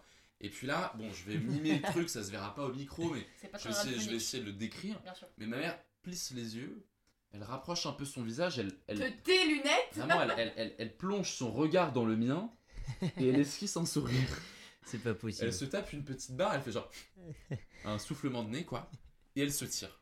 Et là, Oh, je me rends compte qu'en fait, elle, elle a vu dans mes énormes lunettes La batte de le baseball. porno Ouais. en plein éccran que j'étais en train de mater, Oh le, le hentai en plein écran que j'étais en train de mater.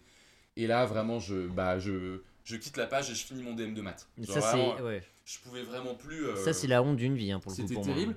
Et en fait, l'anecdote se termine ici, mais, mais, mais dites-vous vraiment que ça m'a suivi pendant des années parce C'est que, vraiment une scène des beaux gosses pour moi. parce que c'était vraiment ma mère avec qui d'ailleurs le sexe n'est pas un sujet. Je veux dire, c'est, on n'a jamais parlé de sexe. Le sexe n'existe pas. C'est T'as évidemment. été trouvé dans la rue pendant qu'elle embrassait je ton suis, père. Je suis Moïse. je, suis Moïse. J'avoue. Je suis issu de, de, de, de mère nature. Et... Alors non, ils Bien ont sûr. baisé, je pense. oui. Écoute, Je pense que- Franchement, ça, ça n'engage que toi, Malo. Je Je- pense qu'ils ont baisé. Ça n'engage que toi, je, je me permettrai pas. Bien sûr. Bah, en tout cas, voilà, c'est resté pendant des années et pendant des années. Surtout le premier dîner euh, en tête à tête devait être fatal. Euh, bah, honnêtement, Mais je m'en- même- je m'en souviens plus, mais je crois que je suis dans le déni Ta par mère qui a ça. été cool de pas dire Bah alors attends, espèce de gros porc, euh, qu'est-ce que tu regardes là euh, C'est horrible de faire Je pense ça. que la, la vrai, mère devait un être peu genre, autant gênée que Ah, Dimitri. Ah, mon salaud. Oui, mais. Peut-être qu'elle disait. ah, Bah écoutez, il y a, il y a- Ah, il y a- ah, j'ai jamais vu cette vidéo. Sexy, mon fils qui mate une batte de baseball. il Elle y a un peu quelques semaines, c'était bah, c'était le repas de Noël, donc c'est le moment où on boit et on se raconte les choses. Et elle en a parlé. Et je lui ai dit à ma mère, euh, Ah, il y a ma pote Mathilde qui lance un podcast qui s'appelle La Teon, je lui raconte le podcast. Mhm. Et elle me dit Ah ouais, c'est quoi hontes, toi? Euh, Qu'est-ce que tu vas raconter, etc. Et je me suis dit je ne, peux, je ne peux pas lui raconter. Mais l'alcool que j'étais en train de boire a dit Racontons l'anecdote. Et du coup, je lui ai raconté pour la première fois cette anecdote qui a eu lieu il y a 15 ans. Ouais, Je lui ai Ah. raconté c'est cathartique ça. hein. ce hentai que j'avais maté, Ouais. ces tentacules. J'ai été dans les détails. hein. J'ai raconté la batte de baseball. euh, et là, ma mère, elle s'est tapée une barre. Et Ah, elle m'a mais- dit mais, mais en fait, tu as tout inventé. Je n'ai jamais rien vu dans tes Non. lunettes. Je n'ai aucun souvenir. Oh non. Je n'ai aucun souvenir de cette, de cette histoire. Putain. Ah. Et, et je la crois, pour le coup, je l'ai je l'ai cuisinée pour être sûr que justement elle n'était pas ouais. bienveillante. Que la gêne du Oh sexe euh, allait jusqu'à ce Et en point. fait, et en fait j'ai vraiment tout inventé. Et comme quoi la honte, et ce sera ma conclusion ce soir, c'est souvent dans notre tête. Du coup, Malo, petite enfin, anecdote éventuellement que tu pourrais nous proposer? Ah, comme ça, là, j'en ai pas trop qui me viennent en tête, mais euh... ah, peut-être une, quoique. Ah, Ah. il est gourmand, il est gourmand.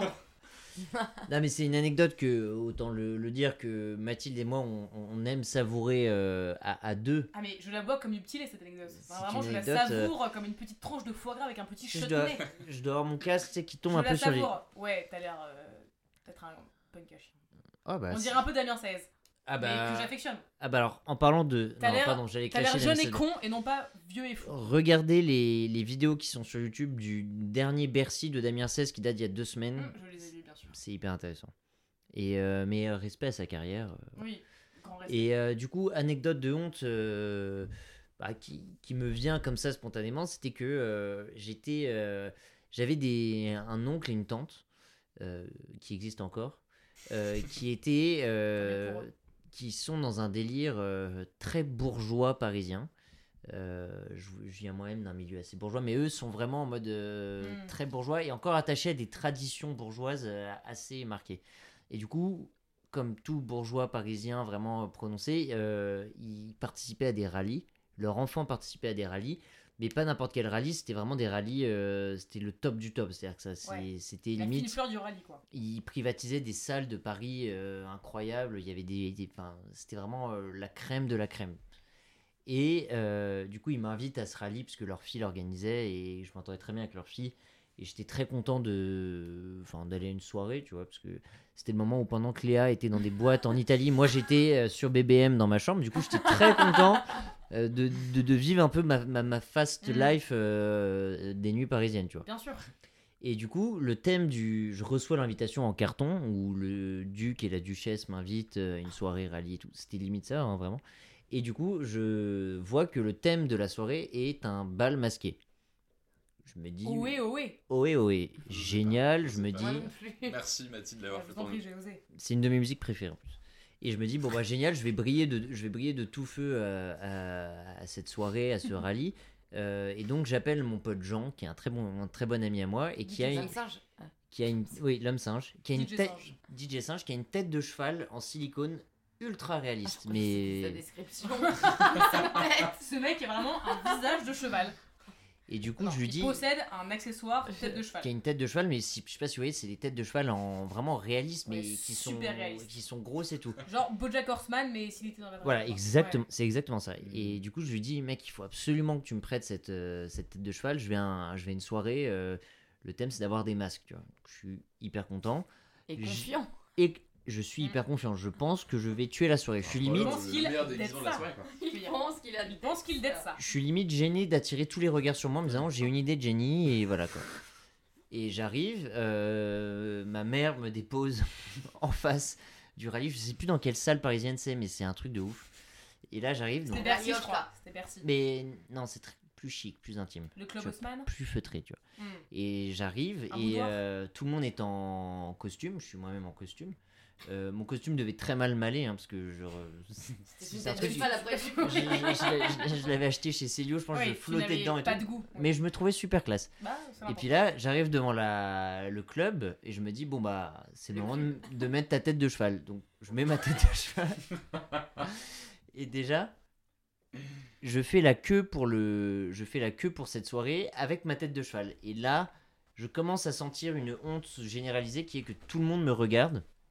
Un peu en mode, euh, bon, il, il- il a sa tête de cheval. Enfin, enfin, Il c'est bizarre. Je passe ouais. pour un mec bizarre. Bon, il a sa tête de cheval là. Bon, bon.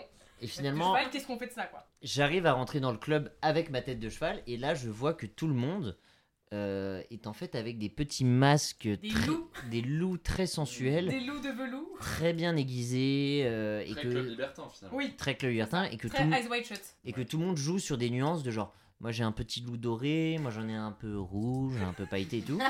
Et moi j'ai une grosse tête de cheval sur la tête.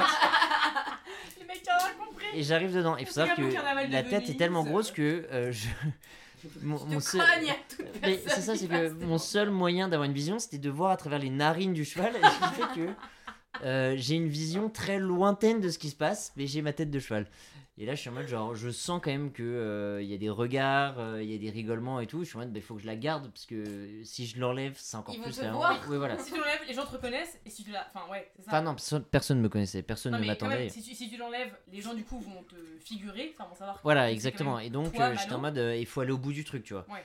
Donc, je m'enfonce dans ma honte, je deviens une sorte de, De cheval. de cheval, la risée un peu générale, mais en même tu temps, hennis dans la salle. je hennis. Mais euh, ça serait aujourd'hui, je le ferais avec euh, beaucoup plus de d'assurance. là, j'étais très gêné euh, déjà d'être à cette soirée.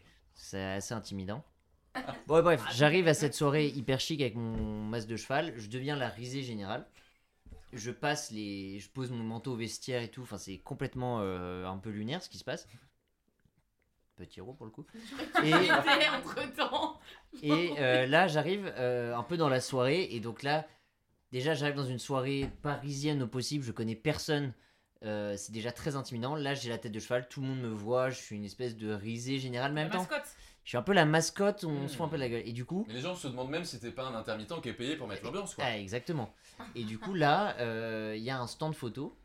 Et en fait, les gens me poussent Non. et prennent des photos avec moi. Ouais. Donc je me Oh, retrouve à oh faire un non. shooting photo avec tout le monde, genre ah la tête de cheval et tout, nan, nan. Et puis au bout d'un moment, genre euh, ça devient chiant parce que bah je, enfin en fait tout le monde me voyait. en- aux toilettes. Oui, en fait, je, tout le monde, je concentrais tous les regards en même temps, genre, et je, je m'enfonçais dans le truc, je pouvais pas enlever la, la tête et tout. Et du coup, je l'enlève un peu discrètement dans un coin, et là, je, je croise mon oncle qui m'avait invité, qui me voit avec la tête de cheval, qui me fait un peu sec, en mode genre, ah mais là, tu t'es complètement planté et tout, euh, donne, donne-moi ça un peu, ou genre, pose-le là, tu vois. Limite, on va te trouver mec qui est un. pas du tout ton. On va te. C'est horrible. L'autre qui est pas du tout en mode Ah, mais Malo, c'est énorme ce que Non, t'as fait. oui. En mode, mais attends, Bah oui, tu parce que, la honte, pose-moi parce que vraiment, pour, c'était un rallye parisien où, en fait, t'es en représentation, quoi. Donc Mais tu vois, mais que ton oncle qui est quand même un daron ne soit pas en mode euh, Bon, écoute, Malo, c'est trop marrant. Genre, Mais après, souvent, les rallyes, c'est c'est voulu et organisé par les darons, non, non Ouais, Oui, ouais. mais C'est bon, eux qui euh, veulent que leur, oui, mais- que leur progéniture. Oui, mais les euh, personnages principaux, c'est quand, même les- le quand même les ados, Et tu je, vois. non mais je pense qu'il stressait parce qu'en fait il l'organisait avec euh, cinq autres familles et c'était en mode Ouais. genre il voulait que ça se passe bien et là ça, Oui, ça mettait un peu un truc. Et du coup j'enlève ma tête de cheval et je- du coup je passe la soirée sans masque Aïe. Et en fait tout, le- tout le monde me disait genre ah c'était toi le mec à tête de cheval Oh Euh, non Euh, donne-la moi donne-la moi parce que tout le monde du coup voulait l'essayer Oui. pour, euh, pour, pour se Ah, taper donc des t'étais quand même barres. un peu la coqueluche de la soirée finalement. J'étais une coqueluche euh, un peu dépravée quoi. Ah, oui. Oui. Bah, franchement, c'est. Et maintenant Oui, je suis très fier de cette anecdote. C'est la meilleure Ah non, chose mais qui puisse arriver dans très un fier. j'imagine. Non mais c'est exactement. C'est-à-dire que maintenant j'aurais le recul, je serais mode genre bah, en fait j'ai rendu cette soirée cool. Et, et que je suis avec ma tête de cheval, cheval et que je vois tout à travers les narines Tu du cheval. Donc comment? Je, Bah, mais par- les le- narines, mais surtout, je, je, mourais de chaud, je transpirais et Tu tout. Enfin, c'était Oh là l'enfer. là, le mec qui est vraiment trop dans le bas sous sa tête de cheval. C'était voilà. Et, du coup, en vrai, là, du coup, c'est marrant à raconter. Puis, comme Mais on grandit, on s'en fout. Sur le moment, c'était très humiliant et c'était un peu. c'est Et en plus, voilà, c'est que je, ne, je connaissais personne et donc ça, je suis arrivé seul avec ma tête de cheval et j'avais même pas des amis. Hmm. On en a beaucoup parlé ce soir de où euh, quand t'as une honte, tu t'es- avec et tes amis, quoi. tu fais genre Ouais. attends, ça, c'était la honte et tout. Là, j'étais vraiment seul, il fallait que j'attende 5h du matin pour rentrer chez moi et débriefer de la honte ta tête euh, de cheval dans la main. voilà, dans un podcast. Oui, Horrible. pour bien la rapporter à mon ami Jean qui s'est bien foutu de ma gueule. Mais Bah, genre, attends. ouais, En même temps, c'est hilarant. En même temps, c'est hilarant. ouais. Donc, est-ce que quelqu'un aurait une ultime honte? Moi j'en ai plein d'autres. Hein, euh, Attends, mais moi je te raconte une, mais qui, qui m'a un peu trop. Bon, c'est une honte de merde, mais elle m'a un peu trop bas. Alors, bah, en gros, pareil, bon, c'était en Italie. Le fait est que moi je suis très gênée avec les problèmes de caca. Mais il faut savoir que vraiment c'est quelque chose qui me met hyper Alors, mal à l'aise. là- Merci Léa parce qu'il nous manquait ce soir une anecdote de Bon, caca. le fait est Et que. là, on relance la soirée jusqu'à 3h du matin. c'est quelque, quelque chose qui m'a toujours extrêmement gênée. Comme dit. Mathilde, j'ai le syndrome de la princesse à 100%. Euh, depuis C'est toujours. moi qui l'ai inventé, hein, c'est un truc J'essaye de surmonter cette peur, mais cette peur euh, persiste euh, depuis, depuis que je suis petite. Tu pourrais pas chier devant nous là. Absolument pas. Ouais, d'accord. Bah, attends, mais. C'est Ah, j'ai eu- Mais détends-toi. C'est non, que t'as un- j'ai eu des moments très gênants. fortement atteinte du syndrome de la princesse, si je peux me permettre. Non, mais j'ai eu des, des moments hyper gênants dans ma vie avec ça, comme quand, je- par exemple, je me suis fait opérer de la jambe et donc j'ai été obligée d'être allongée pendant 10 jours.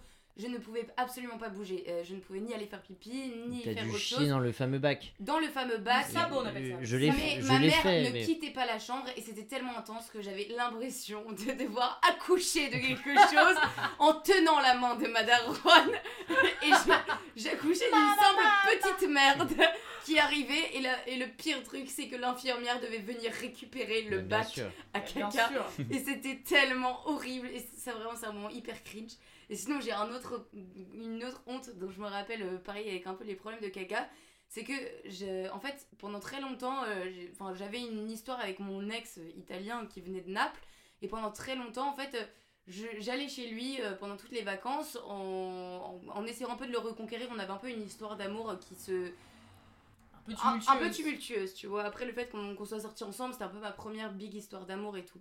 Le fait est que là-bas, j'étais devenue très très copine avec tous ses potes. Sauf que là-bas, euh, l'homme étant assez charot, tous ses copains euh, m'aimaient vraiment bien. Donc, euh, il y avait- il y avait ce mec-là, un jour qui. L'Italien est charot. Voilà, un, un pote, un, Mathieu. un de ses meilleurs potes qui s'appelait euh, Ricardo, qui, qui a essayé de me conquérir euh, vraiment Ah pendant non, délicieux, des années. Et donc il passait énormément de temps avec moi quand j'allais en Italie euh, chez, chez, chez cet ex-là. Et ce jour-là, on était que tous les deux. Moi, j'avais les clés en fait de chez, de, de, de, de chez mon ex. Et un jour, on se dit, bon bah viens, on passe l'après-midi euh, chez mon ex. Donc on était que tous les deux chez mon ex, tu vois. On fume une cigarette, euh, il avait une grande terrasse, on fume une cigarette et là, l'envie euh, me vient. Je devais absolument aller Chier. aux toilettes. Mais vraiment, c'était insoutenable. Je ne savais pas comment faire, tu vois, parce qu'on était en train de rigoler. euh, je lui plaisais, il me plaisait un petit peu. Enfin, la, la drague était, là- était présente, tu Mais vois. il te plaisait. ça, ça, je Non, il je me plaisait pas soir. vraiment, Je mais bon. ce soir. Le fait est qu'il y avait de On la drague. ton amitié, je l'apprends ce soir. Enfin, bref. Ricardo tu- te plaisait. Il lui Non. plaisait un petit peu, allez-y. En même temps, il est assez beau, ce Ricardo. Oui. Et euh, donc, Avec il y son avait. slip euh, avec le drapeau d'Italie. Bref. Un Donc-. On était sur ce balcon en train de fumer une cigarette, de rigoler, de se chiner, sauf que l'envie me prend et c'était instantané, tu vois. Je ne trouve pas d'autre idée que de l'enfermer sur le balcon en lui faisant une en faisant genre que je faisais une blague. Donc je fais genre Je que je c'est une l'enferme. Super idée. hein. Et oui, je fais sûr. genre en mode je t'enferme sur le balcon. Donc il était en mode non mais ouvre-moi, ouvre-moi. Et après je fais genre qu'une envie me prend d'aller me laver les dents. Pour la blague, Je toujours. cours aux toilettes. C'est la meilleure anecdote. Je cours aux toilettes, évidemment, je me lâche. Le fait est que je dois faire semblant Quand de tu dis mettre que la tu te lâches, c'est tu chies. Absolument. Ouais. Bien sûr, bien sûr. Qu'on se le dise. Sauf que vraiment, je, je me sentais vraiment pas bien, tu vois. Donc, je dois absolument faire semblant de me laver les dents. Donc, je retourne le voir. Il y avait genre cette vitre qui nous séparait. Euh, J'attendais que, le- que cette odeur passe, tu vois. Donc, je faisais genre que je me lavais les dents. Sauf que un autre ami à nous, Andrea, qui m'aimait bien aussi, sonne à la porte. André. Sonne à la porte de l'immeuble. Il le monte. Ah merde. Donc je suis obligée de lui ouvrir la porte. Qu'est-ce qu'il fait en premier? Il court aller ouvrir à Ricardo. Et ensuite, ils se retrouvent tous les deux. On se retrouve tous les trois devant les toilettes et quelqu'un dit Ah, mais c'est horrible, mais qui a chié? Alors, Et j'étais tellement gênée et Ricardo m'aimait tellement que juste il me regarde, Juste- on se regarde tous les deux, Avec les yeux dans les yeux et il ne dit rien. Et Léa, est-ce a que, Est-ce tu peux nous dire juste en italien qu- qu'est-ce que ça donne? Qui a chié? Chi ha cagato. Comment? Qui a cagato. Qui a cagato. Léa italienne et Ma Léa pas a cagato Qui a cagato. Léa est italienne.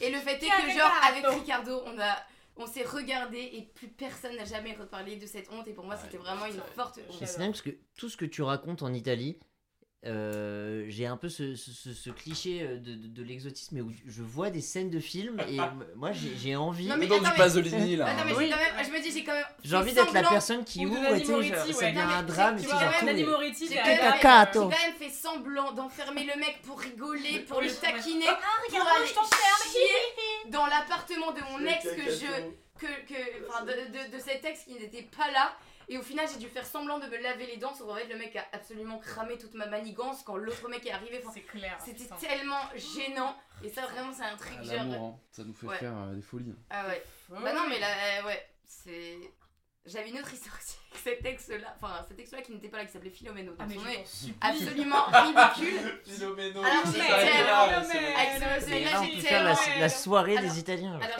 non, mais en fait, j'ai- J'adore. Ma j'adore part entière. Non mais j'ai beaucoup non c'est pas l'anecdote du Ah. chien mais j'ai tellement d'anecdotes avec ce mec. Etienne. Le fait est que bref ce mec euh, c'était genre euh, mon premier copain genre euh, vraiment le mec qu'on s'est vraiment beaucoup aimé. Le fait est qu'en fait on s'est séparés quand moi je suis rentrée en France et que lui est resté en Italie. Sauf que bah, l'histoire était hyper compliquée et moi genre je me suis convaincue qu'en fait c'était une histoire qui devait durer. Donc je me suis fait hyper pote avec sa sœur et je continuais à aller en vacances chez lui pendant deux ans. Donc en fait j'allais en vacances chez lui, lui il sortait avec d'autres filles, moi j'allais en vacances là-bas, il se passait à chaque fois un petit peu des choses hyper ambiguës. Donc voilà, bref, très compliqué. Donc moi j'étais dans une phase de séduction. Donc j'habitais chez lui, tu vois. Donc chez ce mec Mm. que j'aimais à la folie, mais j'avais genre 15 ans. Et une fois on était sur euh, le, son lit, on rigolait et tout, on regardait des vidéos et à un moment il me fait rire à la folie, sauf qu'en riant, Le paix. je paie. Je ne pète jamais. Ce paix était énorme. Je crois qu'il concentrait absolument tous les paix Je que ne je n'ai pète pas jamais. fait. Ça, c'est une phrase de meuf qui a le syndrome de la princesse. Ah bah oui. je ne pète Non mais jamais. alors c'était vraiment un paix qui ne sort jamais. Enfin, tellement cette histoire. Et ce P était énorme. Et dès qu'on était en fou rire, évidemment que le P était plus fort que ce fou rire. Il me regarde, je le regarde, le moment est suspendu. Il se pisse dessus, il se roule par terre. Il avait 5 euros dans sa poche. Il m'a sorti les 5 euros. Il me courait après dans tout l'appartement en me disant Je t'en supplie, je te paye, refais-moi ce P. C'était super mignon.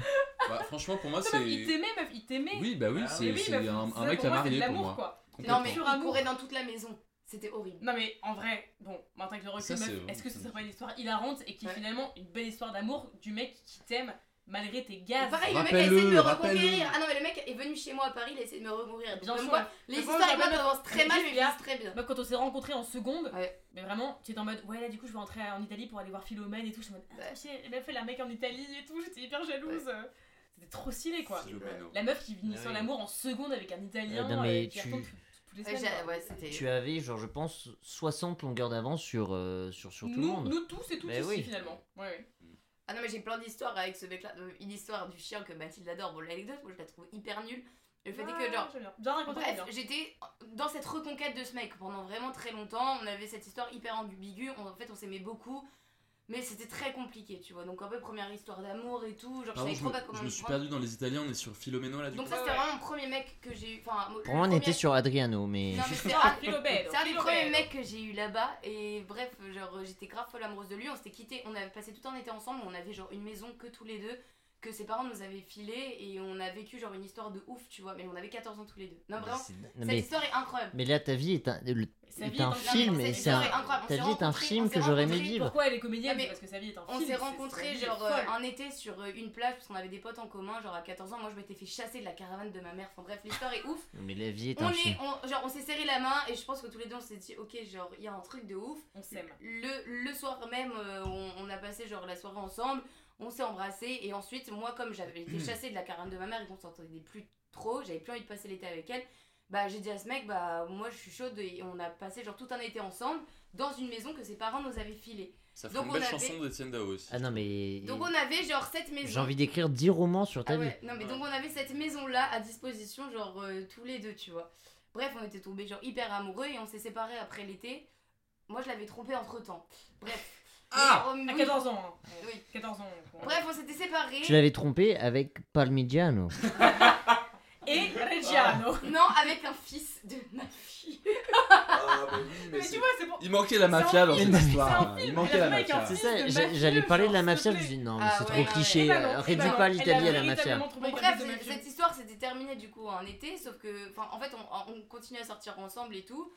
Il me quitte, euh, genre la veille de mon anniversaire, on s'était quitté, sauf que moi j'étais encore folle amoureuse et je me suis dit, bah non, faut que j'y aille. J'étais retournée en Italie, donc j'y allais assez souvent chez lui, alors qu'on n'était plus du tout ensemble, tu vois. Un jour, il était hyper malade et comme notre relation était un peu bizarre, on avait passé genre la journée ensemble et on, on était en- ensemble chez lui pendant que ce mec était hyper malade.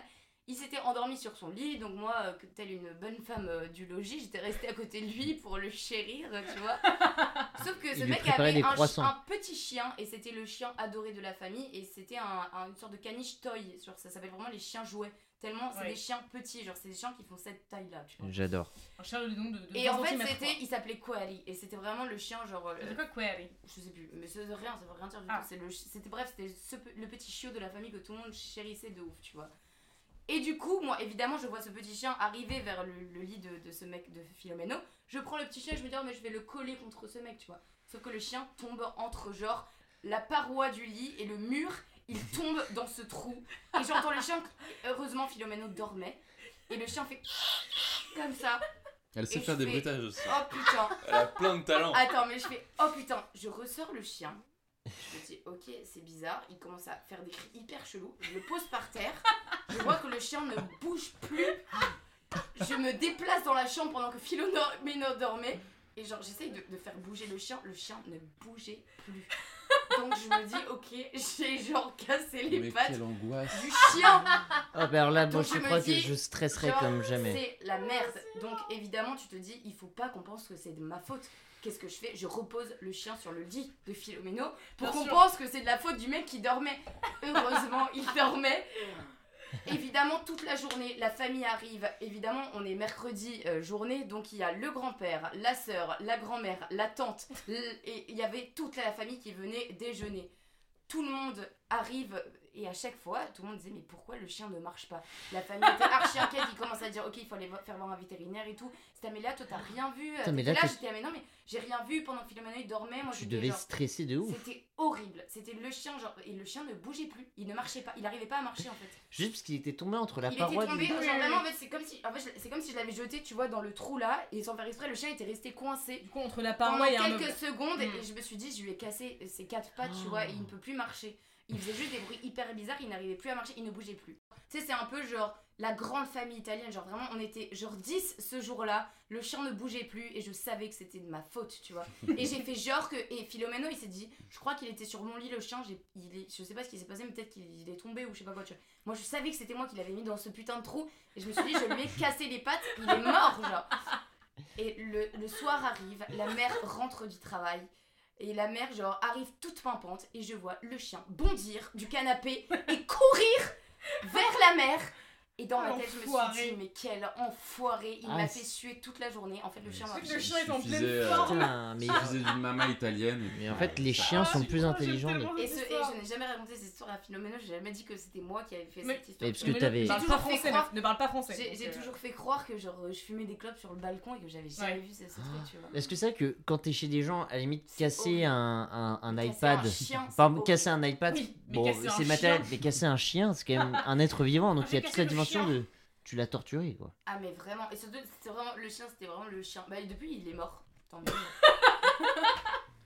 Depuis ce chien. Et ça, c'était la conclusion de Oui, parce que si Dim a suicidé une meuf en cours de Et SVT, bah, Léa a tué Léa a un chien. suicidé un chien. Léa a tué un chien. On m'a écouté. Pour la conclusion, j'ai envie de vous poser quelques questions. Oui. Comment vous sentez-vous d'avoir raconté ça dans un micro? Bah écoute, moi j'ai j'ai peur de regretter euh, en réécoutant le podcast, donc on verra. On verra. Bien, et Léa Bah, enfin, ça, le, le micro, c'est pas, enfin, c'est pas quelque chose qui m'a dérangé, mais je, je ne réécouterai jamais ce podcast. D'accord. Mais jamais. Eh bah écoutez, j'occulte deux questions, parce que le temps, le temps presse, mais est-ce que le fait d'apprendre ça sur des gens qui étaient autour de la table euh, a changé la vision que vous avez des, des personnes du coup qui nous entouraient? Moi j'ai décidé d'arrêter de fréquenter Malo personnellement. Mais moi, Oui. moi Dimitri. Très bien. Et moi, bah du coup, tous les gens. Moi j'ai appris que Léa vivait dans un film italien. De mafieux. De Non, mais du coup, est-ce que le fait d'avoir euh, entendu les hontes des gens vous avez vous dire qu'en fait vos hontes n'étaient pas si graves et qu'en fait bah, tout le monde avait honte et tout le monde avait ses petites histoires un peu perso et que en fait bah, c'est ok d'avoir honte quoi. Je crois que c'est une belle conclusion. Qu'est-ce que vous en pensez vous? Euh...